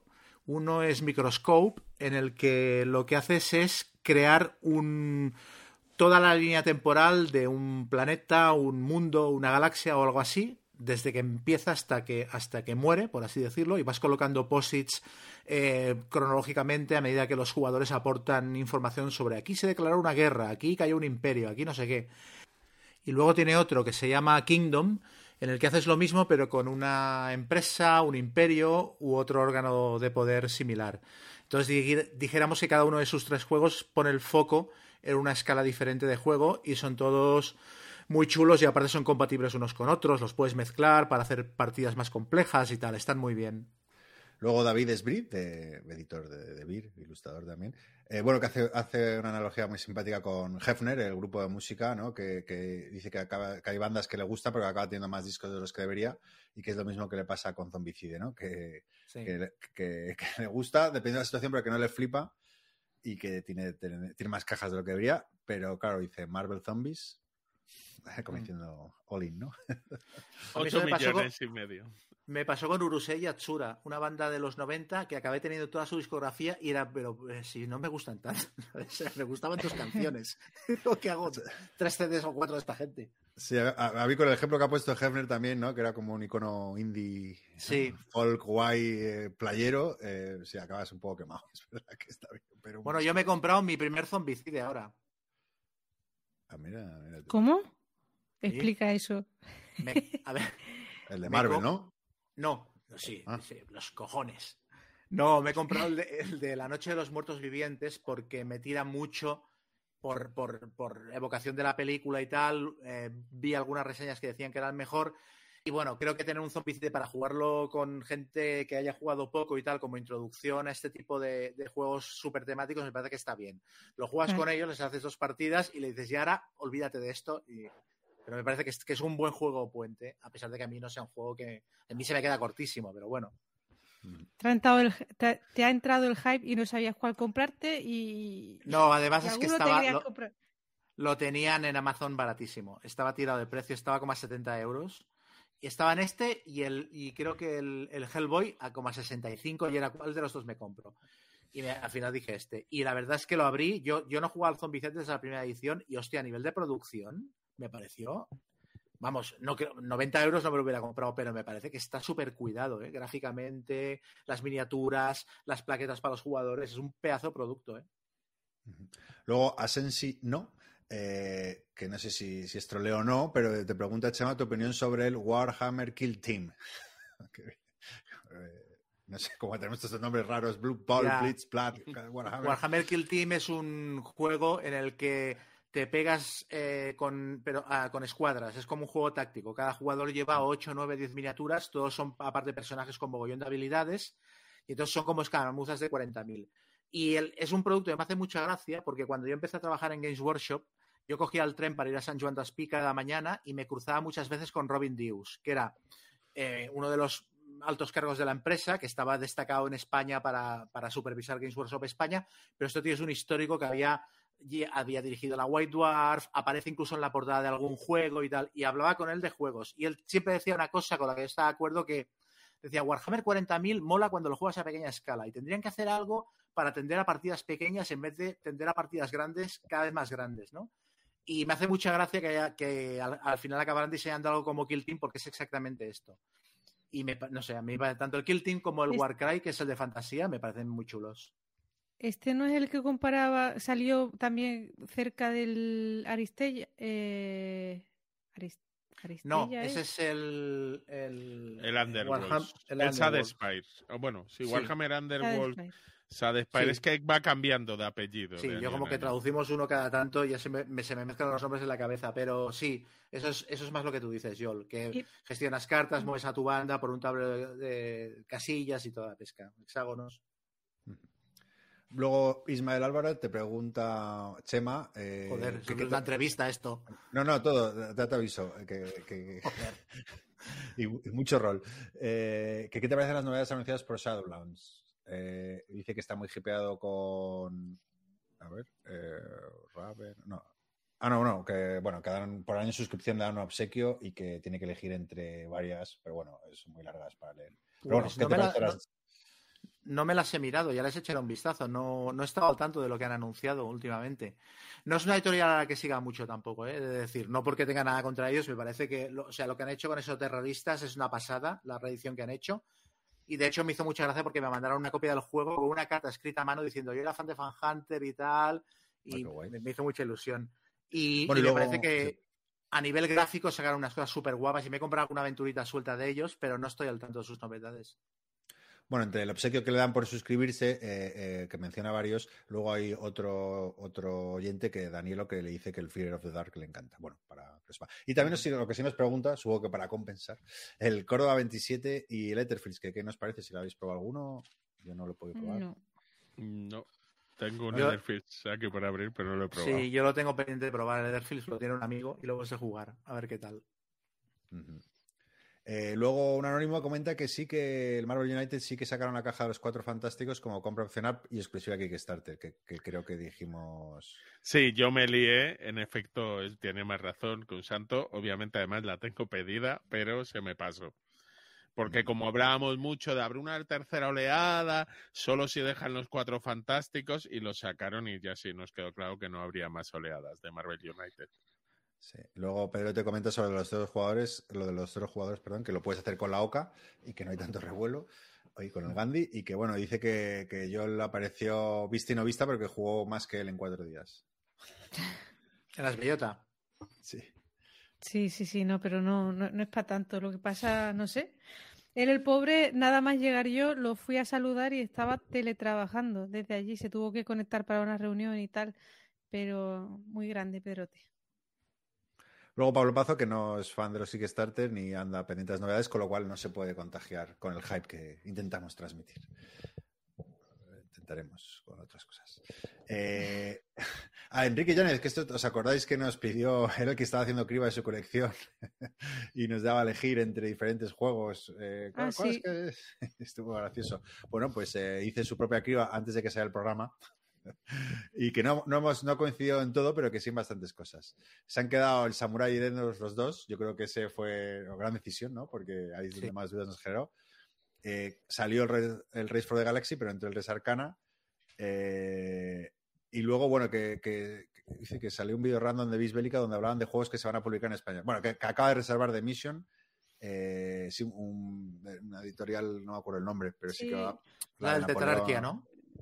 No, Sí, la que- misma que era la tetrarquía, ¿no? yo creo que no, que era. No, esa es Dracoideas. La. Este es Sí. Battles Manía. o algo. No. Bueno, es, es una editorial que, que, que, que, bueno, está licenciando eh, de, la- de los juegos de White Dog, eh, que, uno es, que son juegos en solitario. Uno es, por ejemplo, de las, de las, eh, las Falkland, perdón, que trabajé. eh, las Malvinas, es que como trabajé en, en mi empresa inglesa siempre decía las Falkland y se me ha quedado en este. Eh, otro de Napoleón y, y luego el de Mission, que creo que es el que va, va a salir ahora, que es un solitario sobre la historia de la cristiandad. que recoge Este le tengo, es el que tengo más ganas de, de- de esta serie. O sea, es que me apareció la, la- la preventa cuando los, los iban a publicar y, y este es el que más me llama la atención. Bueno, Enrique, lamentamos que he escuchado, pero bueno, eh, más tarde, pero bueno, ya veo que, ya que to- todo lo que has quitado lo estás volviendo a comprar. y luego, bueno, eh, Bryce lo 14, bueno, es que es, es muy largo para leer, pero que, bueno, a Chema, que, le- que, bueno, que tenemos gustos parecidos y tal. Bueno, y al final viene a decir que el Pradera Parks y Hey Yo que, que le han gustado, pero dice que, bueno, que, que lo- co- como no era su target principal, como Chema ha dado este giro copernicano en el último año, la ha descolocado, pero les ha comprado, le ha gustado, pero que bueno, que, que pare ya de recomendar cosas. que- Sí, este lo vi, que decía que si ya empiezas a recomendar juegos que ya sí, sí, que, se que salen están un fuera poco. de mi, de, mi, de mi zona de confort, ya la cagamos. Sí, de hecho su frase es la de, a ver, que si sigues recomendando más juegos, me, me voy a gastar el dinero en ellos y no podré pagar la- los datos para poder escuchar el programa. Así que no te, perderás un oyente. Sí. Luego, Carlos Rodríguez, que sobre Voices in My Head, que había una polémica del juego de Coriconicha de la portada que no supimos descifrar. Esto era como, ¿dónde está Wally? Es porque hay un asiático y está cabreado. Y no, es por el propio nombre del título, nos lo aclara. Eh, bueno, claro, que, eh, que la expresión ¿no? Eh, puede asoci- asociarse a, a una enfermedad mental. y, y- y que, que puede estar un poco alejado de lo que el juego propone, ¿no? Que a lo mejor podría ser un poco desacertado y bueno, pues sí que tiene sentido. Y, y bueno, comenta que sobre los juegos de abogados, que por cierto, eh, Chema, el que comentaste me lo ha regalado yo, el High, High Treason, así que ya. Qué puntería, ¿eh? Sí, lo, sí, hice- sí. lo- lo compré antes de escuchar el podcast, donde Chema lo ponía a parir. no, no, no. Ah, Bueno, bueno, a tampoco. Tampoco A tampoco. No, no, hombre. Pero. No, No, a mí no me importa pero- volver a jugarlo, ¿eh? Es un Aparte regalo con trampa, en verdad. La edición deluxe, a ver qué tal está, porque claro, será mucho mejor que Bueno, la, la, edición esta es, es guay, es como una caja Watergate de dos jugadores ahí, súper, la verdad que está muy guay. Y bueno, comenta Carlos que, que bueno, que dice que los juegos de abogados que, que todos se ciñen a juicios de tipo penal, ¿no? Pero que dice que también que hay debates legales súper interesantes, que es que él es abogado, comenta, que, que tratan otros aspectos que podrían encajar en un juego, ¿no? Y, se, y, y propone, por ejemplo, dice que hay un caso español conocido que, que se estudia, ¿no? Que es el famoso caso del aceite de colza, de comienzo de los 80. Y, y que bueno, que, que, que lo interesante de ese caso no es, es estudiar la, la, relación entre hechos probados, causas y consecuencias, ¿no? Para, para ver si hay suficiente información para aceptar guardar una tesis. Que, que es, es, es, verdad, eh, plantea un, un, un, ¿no? una tesis interesante o un dilema interesante sobre cómo enfocar un juego eh, judicial, ¿no? Con temática judicial. Pero sí que sí que es verdad. Pues seguramente que como le estamos dando continuamente, ¿no? los diseñadores dan la vuelta continuamente a, a, nuevas formas, a nuevos temas, a nuevos tal, seguro que, que, que, los temas de juicio. Yo creo que hay mucho juego. Eso sí que es verdad que están poco explotados. Porque, porque hay conflictos siempre, entonces eso siempre genera tensión y diversión. Eh, Enric Muraday, que, que, muy contento con el ratito al rol, eh, que ya tocaba. Así que nada, Chema, ¿eh? algún día de estos, pero vete preparándote. Vale, ya, ya pensaré. Tus, tre tus 35 segundos. De... Diré el título de un juego y muy bien. Exacto, ya exacto. está. Sí, no, la verdad que está guay, porque hombre, si hay gente que le, que, que, como parece que le interesa, pues ya sí aprendemos un poquito. Luego a Mandil, que, que echa en falta a Yol, y, y, dice que, que, si nos hemos planteado fichar a alguna otra jugadora reseñante como Keka, que podría hacer un buen papel. parece, pues mira. Podemos entrevistar un día. Oye, que Keka está súper jugona además, ¿eh? Sí, sí, sí. Le vi algún tuit al principio de año de los juegos que había estado jugando, ¿no? Sí, sí, sí. Este año ha jugado sería, muchísimo. Sería interesante invitarla un día y, y, conocer la otra cara de Chema Paundi. la, cara, la cara siniestra. La cara siniestra, Ah, que les cuente todas lo digo, las... ¿eh? Se lo digo y que venga aquí a contar mentiras sobre mí. Hombre, puede ser divertido, puede dar juego. Bueno, bueno, ya, ya, ya, lo plantearemos, pero puede ser divertido. Eh, David Zainos, que coincide en que la regla de split de los zombies es una tontería y sí. que, bueno, que él decide no tenerla en cuenta. Eh, y luego eh, David Er, que hablamos también del Parks, que solo había una expansión y que, que es, sí comenta que existe otro juego que no, no, es una expansión, pero que sí está en la misma línea eh, o ambientado en el mismo tema de Parks, pero que es un juego tipo Memory. Eh, que también ha, que, que, sí que sacaron, que es el que yo me confundí, que por eso pensé que era una expansión, pero no lo era, sino que es un juego como independiente ambientado. Y, y eso es. Luego a un anónimo que pregunta sobre retemazizar juegos. Eh, que, y como a Chema le da por hacerlo con nazis, que, ¿qué juegos crees, Chema, que se podrían rematizar con Aliens? Con Alien. Descar- descartando Space Hulk y Nemesis. Mm. Ah, bueno, el level, ah, claro, el level 7. El level 7 Omega Protocol es, es Aliens, pero con- eh, ahí es con marcianos y bajas a una, a una base donde el gobierno tiene extraterrestres haciéndoles experimentos, pero esto le cambias por Aliens y el movimiento de los soldados y tal es tope, avanzar por pasillo, cubrirse, disparar, tal, se podría hacer perfectamente. Y, y que muy bueno que, que, que avisaras dos horas y media después de que me estabas viendo el GP a mí solo. Sí, es que me sabía llamado. Eh, Chema, ahora que hablas de rol, ¿qué campaña compatible con Dungeons quinta edición me recomiendas? Daniel lo comenta. Compatible con quinta edición. Bueno, claro, compatible con quinta edición, todas, todas las campañas lo son, porque es, es un juego muy fácil de adaptar. Pero supongo que, eh, por decir, bueno, campañas específicas de quinta edición, para mí la mejor eh, de las oficiales, sin duda, la maldición de Strat. Que es como la aventura clásica Ravenloft, pero en 200 páginas con un montón de información, súper bien actualizada, muy chula. Y luego hay un otro libro que se llama Cuentos del Portal Bostezante, que este lo que es es un, es un libro que lleva aventuras clásicas de toda la vida de Dungeons and Dragons adaptadas a la quinta edición. Y son aventuras de toda la vida, rollo eh, La montaña del penacho blanco, creo que está La tumba de los horrores original, son como em, eh, El santuario de Tamoachan, o sea, como aventuras muy clásicas que las han, las han actualizado también. Para mí estos dos libros son, lo mejor lo mejor que ha salido para quinta de material oficial. Eh, y luego, bueno, aquí que Star 364 te hace muchas preguntas. eh, una en A especial. mí también. Todo, todo. todo. Has, movilizado toda la comunidad rolera Sí, y te sí. preguntan eh, el ruego. Un especial con algo de profundidad acerca de todos los juegos que orbitan el nivel 426. Yo, yo no sé si, yo no entiendo Alien. nada. Alien. Esto- Ah, el de... No, ah, vale, vale. 426 es, es Yo pensé que era rol. Eh, Es, el, es el planetoide donde pasa Aliens. Bueno, y. Ah, bueno. Ah, ah, perdón, es, es que no. He leído mal. O sea, que te pide un especial sobre. eh, Sobre juegos de aliens. Sí, pero, pero con, di- con diferentes géneros, desde el rol hasta minis. eh, sí, bueno, que el tema sea aliens, ¿no? Eso puede, puede ser divertido. Hmm. Y, y, y- y- luego, ¿qué, qué opinión tienes del Mars Attacks de Miniature Game? Y dice que Ah. por, por qué fracasó en España. Eh, no lo he jugado, pero ¿por qué fracasó?